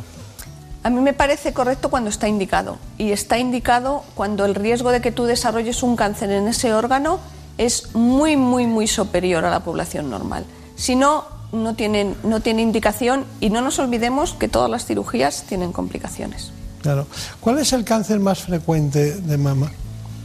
Generalmente el, de tipo ductal. El, de tipo ductal, sí. Para que nos entienda todo el mundo es el de los conductos. Exacto. Es se llama ductal por el, por el tipo de descripción de la célula y el 80% es de, de ese tipo y además si se coge muy a tiempo tiene un éxito importante. Tiene muy buenas supervivencias. El cáncer de mama em, tiene en un estadio inicial aproximadamente cerca del 90 por 85-90% de la supervivencia, que es muy bueno. Y también esto, esto es debido porque mucha gente dice, bueno, claro, es que todo el dinero va al cáncer de mama. Bueno, es que también hay que entender que las mujeres, los pacientes de cáncer de mama, es gente muy activa, que exige y que cuando sale cualquier droga nueva, cuando hay cualquier estudio, cualquier cosa, siempre están dispuestas a luchar por ello en el gobierno, en todos los estamentos, ¿no? Entonces esto yo siempre le digo a mis pacientes que gracias a ellos muchas veces hacemos que cambien las leyes em, en, temas relacionados pues con seguros, con, todo lo que, se relaciona claro. el tema. Y dígame una, una cosa, ¿tiene, ¿usted tiene es depositaria de cierta templanza eh, y, muchas veces se, ven especialistas en general que van de un lado para otro con, muchos pacientes y tal. ¿Por qué está siempre tan tranquila? ¿Tengo buena conciencia? No. bueno, em, no sé, porque hago lo que me gusta. Mm, me gusta, quiero decir, me levanto y me gusta ir a trabajar, me gusta, me gusta hablar con las mujeres, aprendo mucho porque Em, las mujeres son muy valientes. Eh, hay mujeres que tienen em, hijos pequeños, con mucha familia a su cargo, eh, y que están, las acabas de operar y lo primero que piensan es, tengo que llamar a, tal porque mi hijo hay que ir a buscar al cole. O sea, al final aprendes mucho de las mujeres, entonces, no sé, disfruto con mi trabajo. Nosotros seguimos con el tema apasionante del cáncer de mama y además lo hacemos en el cáncer de mama con la doctora Isabel Rubio, que trabaja en la Clínica Universidad de Navarra, en Madrid. Bueno, después de tres décadas de investigación, este cáncer alcanza tasas del 90% de supervivencia, porque es el cáncer de mama el tipo de cáncer más frecuente en la mujer. Es el segundo tipo de cáncer más común en el mundo. En España se diagnostican, como hemos dicho, más de 25.000 casos de cáncer de mama cada año. Más de la mitad de las recaídas en cáncer de mama se producen a los dos o tres años del diagnóstico. En nuestro país se diagnostican alrededor de 44 casos de cáncer de mama cada año. Bueno, entonces estamos eh, con un tema que es muy apasionante, pero también eh, que hay que cogerlo con, prontitud. Entonces eh, hemos visto que usted ha practicado la cirugía ecoguiada en cáncer de mama. Estuvimos allí para verlo, pero antes díganme con, mucha precisión y muy concreta, ¿en qué consiste la cirugía ecoguiada? Consiste en que en aquellos tumores que no son palpables, cáncer de mama no palpable, se utiliza el ecógrafo en quirófano para guiar la cirugía y saber dónde está el tumor. Estirpar el tumor utilizando el ecógrafo nos permite que la paciente directamente en el quirófano se hace la cirugía, que podemos hacer incisiones alejadas del tumor en zonas menos visibles de, de la mama, cuando uno se pone escotes o se pone unos vestidos con más tirantes, y nos permite quitar el tumor con unos márgenes negativos. Está bien.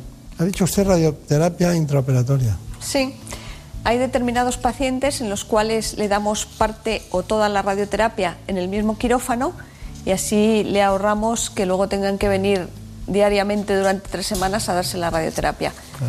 Claro. Bueno, todo esto ha llevado a que los políticos, a, a la sociedad en su conjunto desde el punto de vista sanitario, a los economistas, a los que buscan la sostenibilidad y a los que quieren curar a los pacientes, eh, buscar un menor impacto de esta patología en Europa. Y, y aquí tengo, transformamos el cáncer de mama juntos, que es una carta blanca relativa a la nueva iniciativa de colaboración. ¿Qué tiene usted que ver con esto?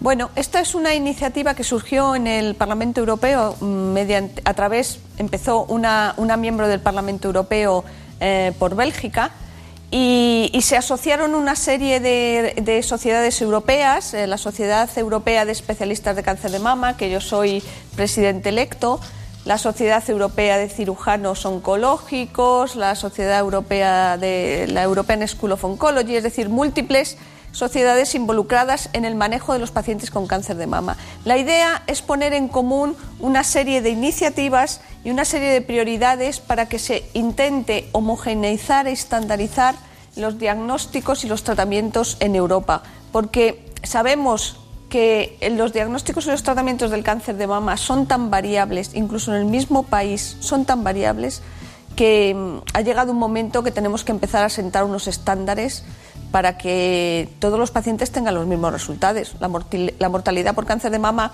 es diferente en los diferentes países, los manejos, las cirugías son diferentes, es decir, es una iniciativa europea. Será difícil. Porque, el porque evoluciona mucho el paciente eh, de cáncer, evol- evoluciona mucho y no evoluciona igual en cada país. Cada paciente son diferentes en determinadas zonas. Ustedes, la formación no es la misma en todos. Fíjese usted su trayecto, no es comparable con otros muchos que también son buenos, ¿no? Claro, pero fíjate que en- dentro del grupo que participa en esto está Europadona, que es un grupo Europadona y un grupo europeo de una coalición de, de- de pacientes. Em, porque precisamente los pacientes de cáncer de mama exigen esto, exigen que cuando, y es lo que nosotros recomendamos, cuando alguien se nota un bulto, cuando hay un diagnóstico de cáncer de mama, se traten en unidades de mama, que, está- tienen una serie de estándares que haya screening en los países donde no hay, que los pacientes puedan tener acceso a mamografías, em, que se pueda cuidar. Hay algo que también es muy bonito en, en- en este proyecto y es, y es el olvidar el pasado, es decir, que una mujer que ha tenido cáncer de mama no tiene por qué tener luego trabas ni en las aseguradoras ni en su trabajo simplemente por el hecho de haber tenido cáncer de mama, ¿no? O sea que creo que mm, son iniciativas que aunque parezca raro todavía todavía falta mucho para que se cumplan en todos los países y creo que esto es un esfuerzo común a nivel de Europa que está muy interesado en ello. Claro. No, y, el- y- y también lo que me llamó la atención es al leer el proceso armonizado de registro, ¿no?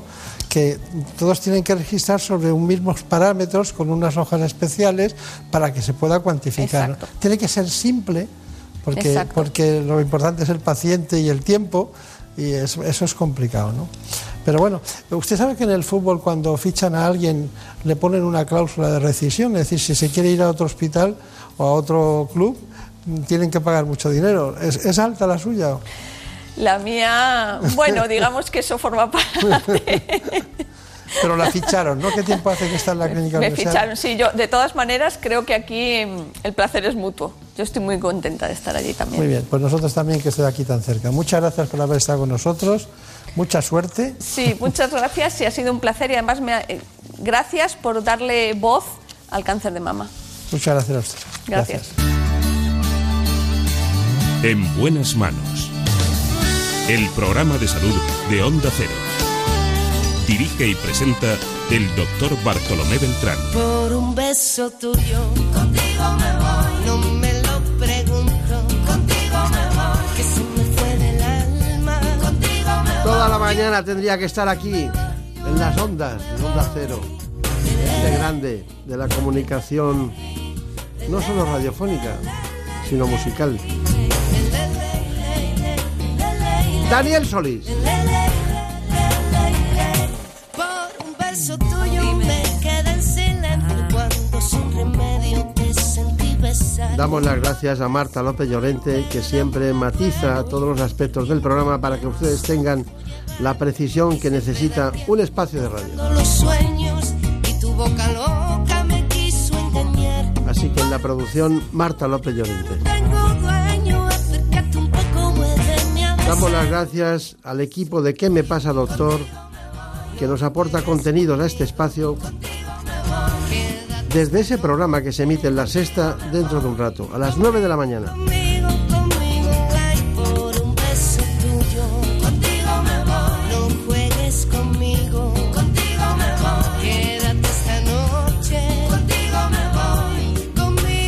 El otro día me preguntaba si tenía que cambiar esta forma de despedirnos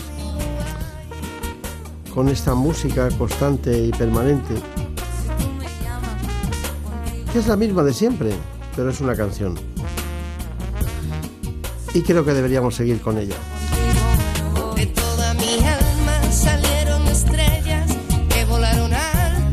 Que sean muy feliz. Buen fin de semana. No se preocupen, que el lunes seguirá saliendo el sol. Por un beso tuyo, contigo me voy.